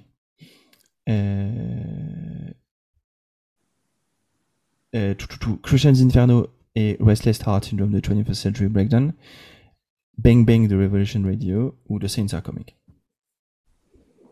Qu'est-ce que tu veux ajouter? Hum, Pour varier un peu, on peut éventuellement mettre Bang Bang. Très bien. Un petit titre, allez, un petit titre de... Pour, pour ne pas dire que, que depuis 14 ans, tout est mauvais chez, chez Green Day. C'est- ça. On Ça va essayer euh, de placer un peu des trucs récents. Ça me va. Écoute, ceci est le 19e morceau. Euh, et du coup, de mon côté, c'est toi. Je peux aller chercher. Euh, et du coup, She sur Dookie. Euh, The Grouch ou Platypus sur Nimrod. Blood, Sex and Boo sur Warning. Euh, Stray Heart DOS. Et Rochambeau, du coup, de, de Network. Ah, J'hésite beaucoup entre The Grouch. Et hmm,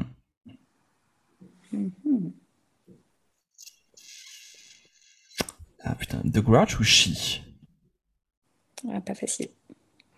The Grouch je pense. Cool. ouais The Grouch. Ça, te va? J'aime bien.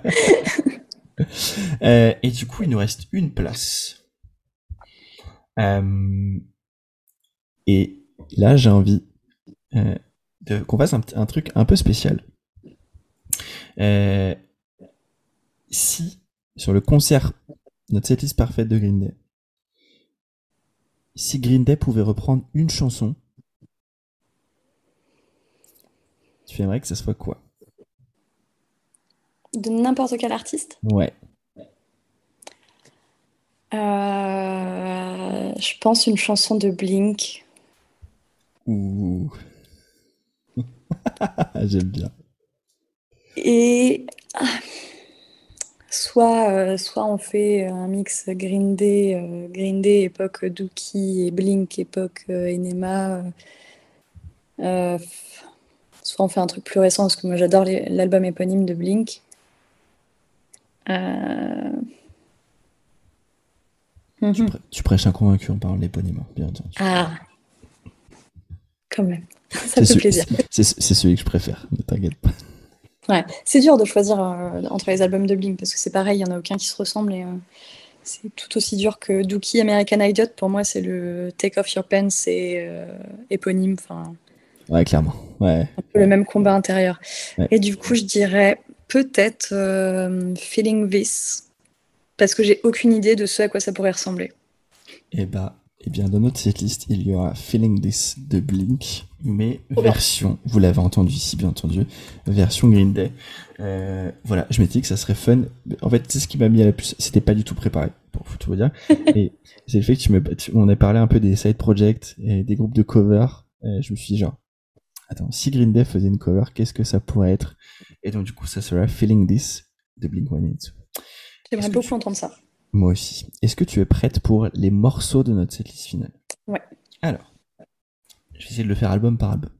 Donc, nous avons, euh, en provenance de Carplunk, nous avons Welcome to Paradise, du coup.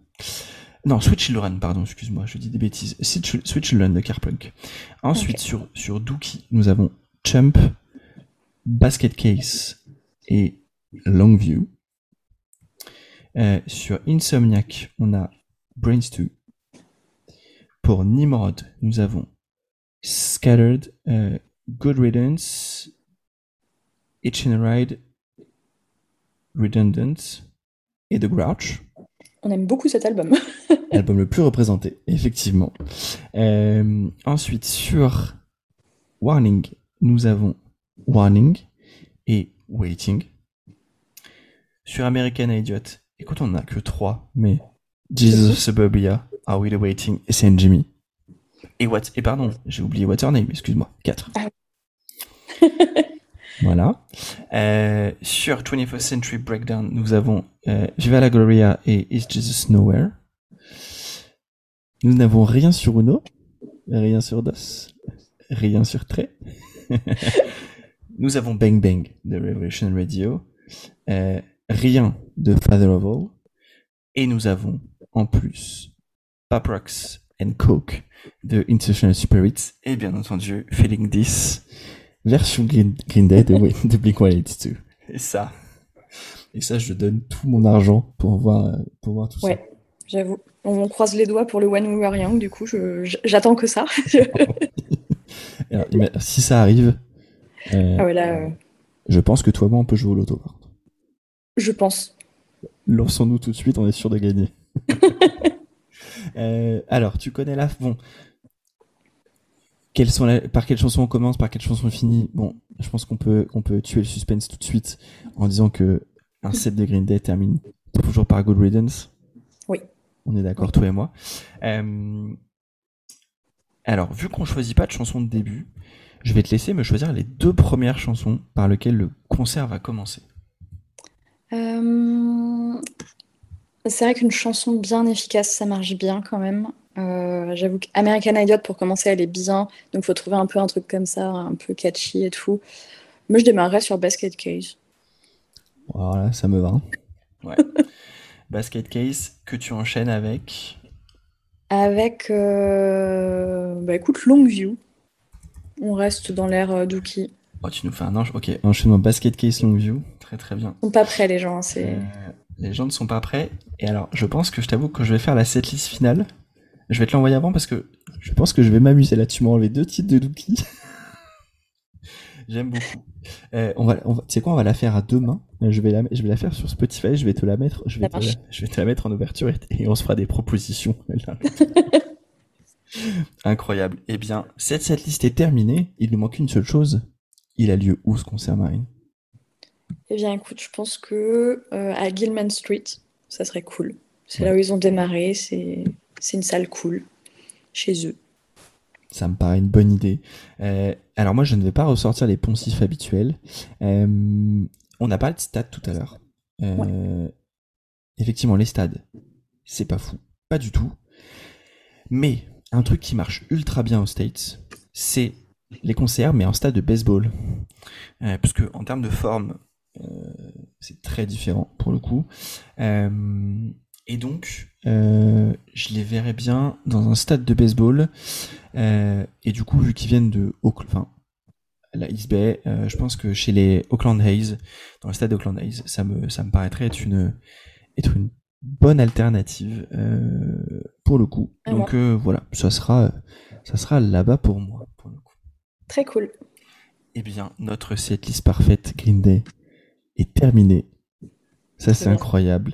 Euh, j'ai pris un grand plaisir à la faire et comme je dis toujours, euh, euh, moi, ce que au-delà de la conscience, ce que j'adore sur ces séries parfaites, c'est que, bah, en fait, maintenant, du coup, c'est le 30, je sais plus combien de d'épisode, et ben en fait, j'ai un best-of de plein de groupes maintenant sur mon Spotify.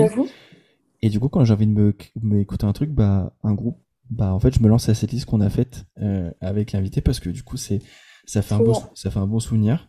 Et c'est mon c'est notre best of personnel. Et en vrai ça c'est pas donné à tout le monde pour le coup. Meilleur best of on est d'accord exactement. Euh, et tiens euh, petit truc que j'ai lancé sur le dernier épisode donc euh, tu, tu, vas y avoir le droit aussi. Donc ce concert pour toi il est à Gilman Street ok? Tu as le droit de choisir les deux premières parties qui vont faire ce concert là n'oublie pas il n'y a pas de limite de budget ah ouais, ok. Ah non, bah, Paramore et Blink. euh... Ok, la mort. Déjà, tu meurs à la première partie, tu meurs à la seconde, tu t'en peux plus à la troisième. Enfin, clairement, c'est ce à quoi je m'attends pour euh, le One Over Young. Je pense que je vais mourir avant de voir Green Day, mais, je... mais ouais.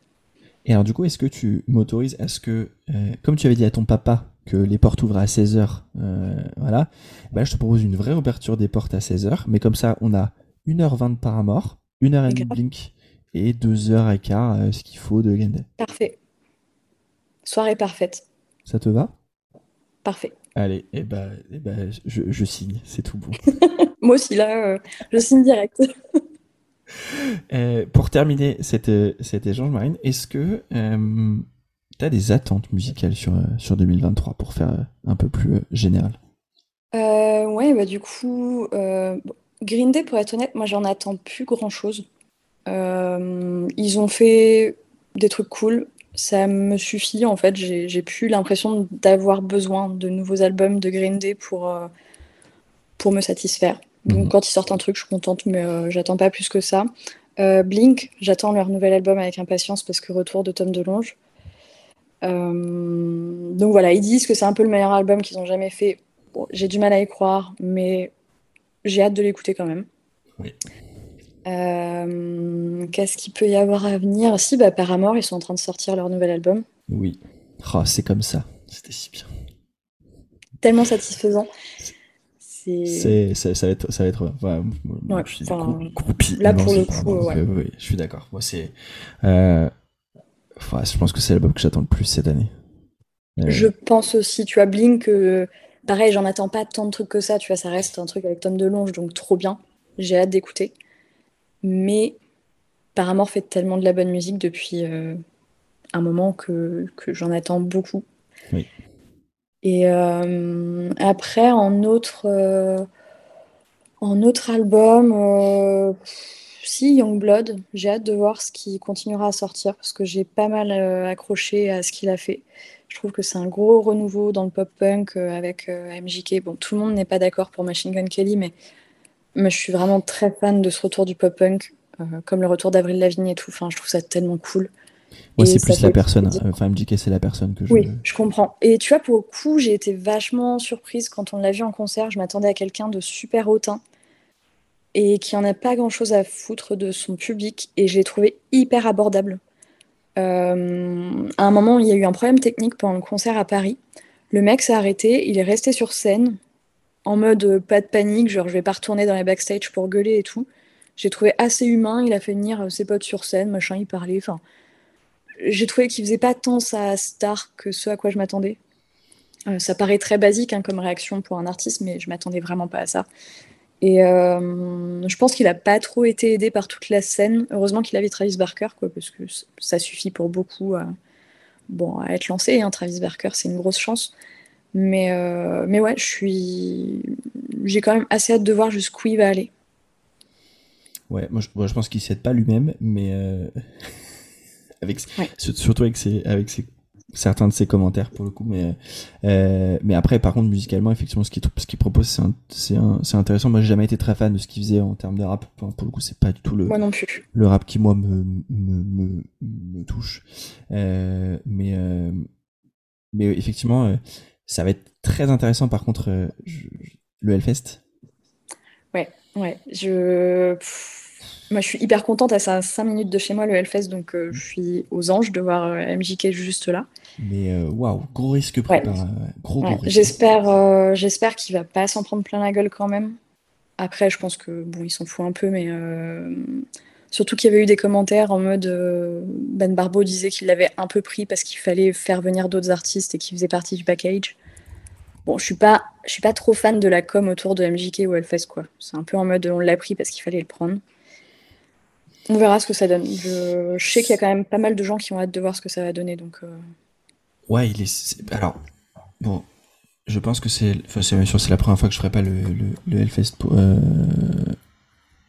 cette année. Euh, mais intéressant de voir Modson aussi, sur, un peu plus tôt dans la journée, sur, sur la scène. et puis, alors, ça n'a rien à voir, mais à noter, si on fait une petite parenthèse, cette journée-là aussi, le retour d'un des groupes les plus importants de ma vie pour, j'espère, pas un seul concert. Ed, c'est de retour et jouera sur la main stage 2 le vendredi. Euh, j'espère que tu seras, tu, seras devant la main stage 2 pour regarder ça, euh, parce que parce que ça s'annonce assez fou. Euh, après, alors même si j'ai un peu peur, je me dis que c'est un peu la vibe de la, enfin sur cette scène-là. Pour rappel, c'est Sum 41 la tête d'affiche. Euh, donc les, les, gros groupes de cette journée, c'est euh, euh, du coup euh, et Escape the Fate, Emotionless in White, il y a Papa Roach, MGK, Sum 41. Bon, on est sur quelque chose, je trouve, quand même d'assez cohérent. Donc, Et en vrai, alors, même si encore une fois, je suis pas ultra fan de ce, de ce, de ce qu'il fait, s'il y a bien un truc qu'on reproche toujours à Hellfest, c'est de mettre toujours les mêmes têtes d'affiche. Bah. Ça fait du bien ça fait du bien et en fait il faut que ça passe par là. De toute façon les gens sont jamais les, les gens seront jamais contents. Euh, c'est-à-dire que les groupes ou les artistes capables d'être tête d'affiche aujourd'hui, on est dans, on, on écoute une musique, surtout dans le monde du métal, qui est ultra vieillissante. Et pas du tout parce qu'il n'y a pas de bons groupes, juste que les gens sont bloqués en 1990. Carrément. Euh, parce que Jean-Michel casquette en euh, Jean-Michel casquette de métal et son verre de muscat des Wellfest. il passe sa vie, il passe sa vie sur la stage et euh, pour lui, euh, tout ce qui est sorti après euh, après le Black Album, ça n'existe pas. et bah du coup, il faut forcément que ça passe par ce genre de choses. Et, et, et, et, pour le coup, c'est une prise de risque de la part du Hellfest, une prise de risque de la part de, de du management d'MJK et de lui d'accepter. mais en même temps, ça propose autre chose. Donc Ouais, moi j'étais assez contente, franchement. Bon, au-delà du fait que j'aime euh, MJK, j'avoue que cette prise de risque, cette prise de risque, je l'ai trouvée cool. L'année dernière, nous, j'avoue qu'on s'est, bon, on s'est pas plaint, mais on s'est dit, ouais, la prog, euh, va falloir faire quelque chose à un moment. Quoi. Euh, nous, on n'est pas trop métal, on est plus sur la Warzone. Du Bien coup, entendu. Du coup, ouais, ça, moi, ça m'a fait plaisir ouais, qu'ils essayent de faire un peu autre chose et qu'ils mettent ça aussi en, en, main stage, même si je suis pas fan des main stage. Bah, ça permet de donner un peu plus d'importance à des groupes euh, qui passent d'habitude sur des plus petites scènes. Genre Sum 41, on les avait vus sur la Warzone. Mm. Tu te dis, mais c'est Sum 41, c'est quand même des hits, c'est quand même. Euh, et il y avait énormément de monde, enfin, il y avait une ambiance trop cool.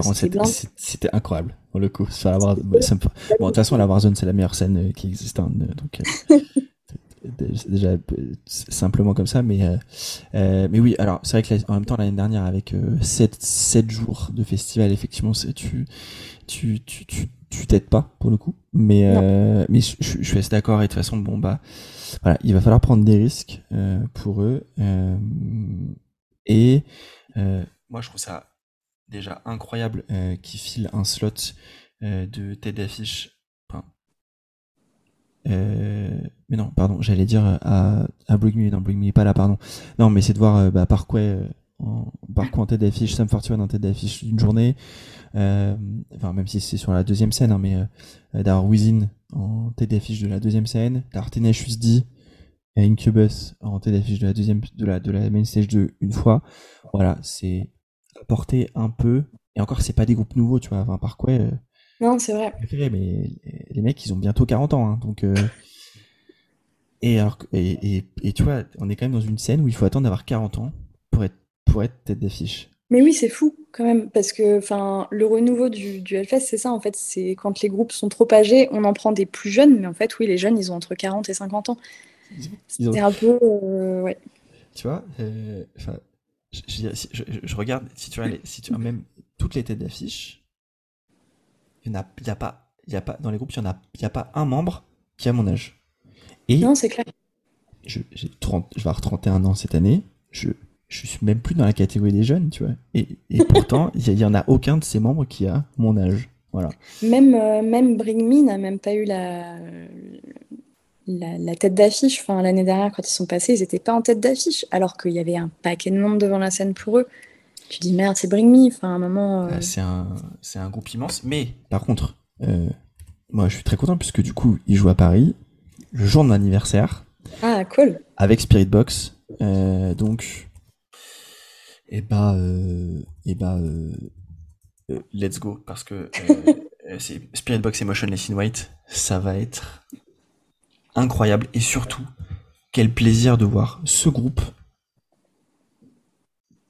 Accor Hotel Arena. Juste, je pense que les gens se rendent pas compte. Non, la, première, la, première fois que je les vois, je les vois au Bataclan. ils ont galéré. Zénith la dernière fois. Et là, euh, Accor Hotel. Euh, oui, là, ça y est, je pense que. Voilà, si, si, c'est bien un signe que c'est un groupe qui mérite une tête d'affiche, mais que les gens soient pas fans, il a pas de souci, mais juste quand tu ramènes, quand tu es capable de ramener autant de gens dans notre scène, bah c'est c'est signe qu'il y a quelque chose qui se passe. Ah ouais. Euh, bref, je, je, termine ma, ma digression. Euh, donc du coup, on a dit, euh, on a dit Paramore, euh, Blink. Euh, est-ce que il y a euh, d'autres choses que t'as, peut-être que tu que tu attends sur sur cette année, même des trucs que t'aimerais d'ailleurs peut-être. Des trucs que j'aimerais, ouais, bah, moi je suis assez fan, enfin je suis assez fan, non, je suis très fan du groupe euh, Biffy Clyro. Après, ils ont sorti un truc l'année dernière qui m'a pas particulièrement touchée, mais j'aimerais bien qu'ils reviennent à un truc un peu plus euh, roots. Je sais qu'ils le font pas parce qu'ils trouvaient que leurs premiers albums n'étaient pas assez bien produits. Pour moi, c'est les meilleurs. Euh, si vous connaissez pas Biffy Clyro, commencez avec euh, Vertigo of Bliss. C'est une claque dans la gueule, monumentale. Et, euh, et après, voyez-les en, voyez-les en live, si jamais. Je trouve que c'est une bonne introduction pour ce groupe-là. Moi, je les ai découverts en live. Et je pense qu'en album, euh, ça aurait pas eu le même impact. Et c'est un groupe qui, même si je suis très très fan, je les écoute très peu en album. Parce que je les ai tellement vus en live qu'en fait. euh, Enfin, il y, a des... ouais, y a des albums que j'arrive plus à écouter tellement je les ai entendus en live. Et en fait, j'arrive plus à les apprécier en album classique. Ils n'ont pas le même impact. Et c'est vraiment un groupe qui fait ça. En live, c'est monstrueux.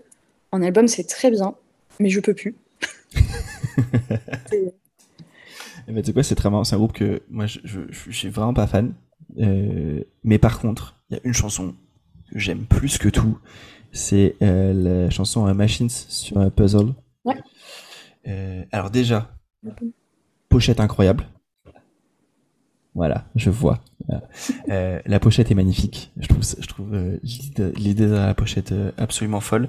Euh, et cette chanson, ouais, c'est, une petite claque, une petite claque pour moi. Donc, Bah, leur, si- leur univers visuel, si ça t'intéresse, il y a, en fait, c'est principalement fait par Storm Torgerson, qui a fait tous les visuels pour les Pink Floyd et tout ça. Ok, Et très du coup, c'est c'est pas dégueu à chaque fois.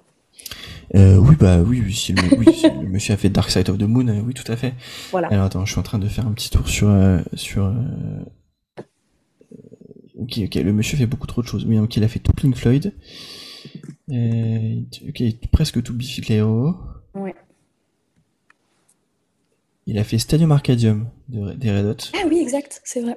Il a fait pas mal de Muse aussi, je crois. Oui, il a fait le Scorpion du début. Euh, Il a fait Scorpion du début. Il a fait. Il a fait du Genesis à l'époque. Il a fait. Il a fait beaucoup trop de choses cet homme. Il a fait de Mars Volta. Euh, quelques albums de Led Zepp. Voilà. Et alors je sais, euh, je sais mais il il a aussi fait des clips Ah, ça, je savais pas par contre. tu vois. quelques il a fait euh, le clip de High Hopes justement de, de Pink Floyd Ok, euh, et deux clips de Bruce Dickinson sur ses, le chanteur de, de Maiden sur ses euh, ouais, sur ses aventures solo voilà ok.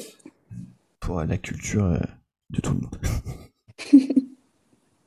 et ben écoute Marine on en a terminé pour cet épisode merci à toi Merci. je t'avais dit que j'essaierais qu'on fasse moins de deux heures je crois qu'on n'y est pas loin est- Ouais, on doit être dedans. Pouvez être peut-être un tout petit peu en dessous. Euh, peut-être que je tricherai et que je couperai euh, des moments de silence pour arriver à deux heures. Je sais pas, on verra bien dans tous les cas.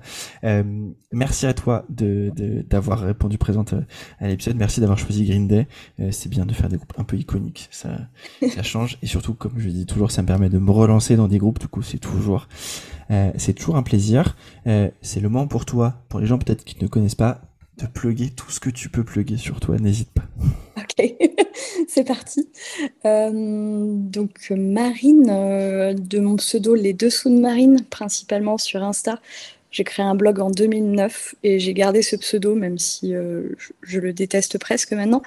Mais voilà, on peut me retrouver quasiment partout sur ce pseudo-là, principalement lifestyle, mais du coup pas mal de photos. Je suis photographe depuis euh, 4 ans maintenant. Euh, et du coup, j'ai le studio de création qui s'appelle In Bloom Studio avec mon mari. On s'est lancé euh, l'année dernière tous les deux. Et lui est aussi très fan de musique, donc on, on poste régulièrement des photos de concerts. Euh, lui plus que moi d'ailleurs. Mais euh, Et surtout, on lui, et moi je vais remercier ton mari pour t'avoir fait écoute, pour t'avoir dit que le podcast existait. Ça nous a permis mais de, oui, je suis trop contente. de faire cet épisode. Du coup, un grand merci à lui. Voilà. Tu, Je lui transmettrai et il sera ravi. euh, tu lui feras un bisou de ma part quand tu le vois. Voilà. ça marche. Le premier, tu lui dis, alors il est pas de ma part, il est de la part de Max. Voilà. Ça marche, je fais ça juste après. Mais en tout cas, merci, c'était trop cool de pouvoir parler de, de Green Day et de plein de choses qu'on aime pendant deux heures. Trop bien.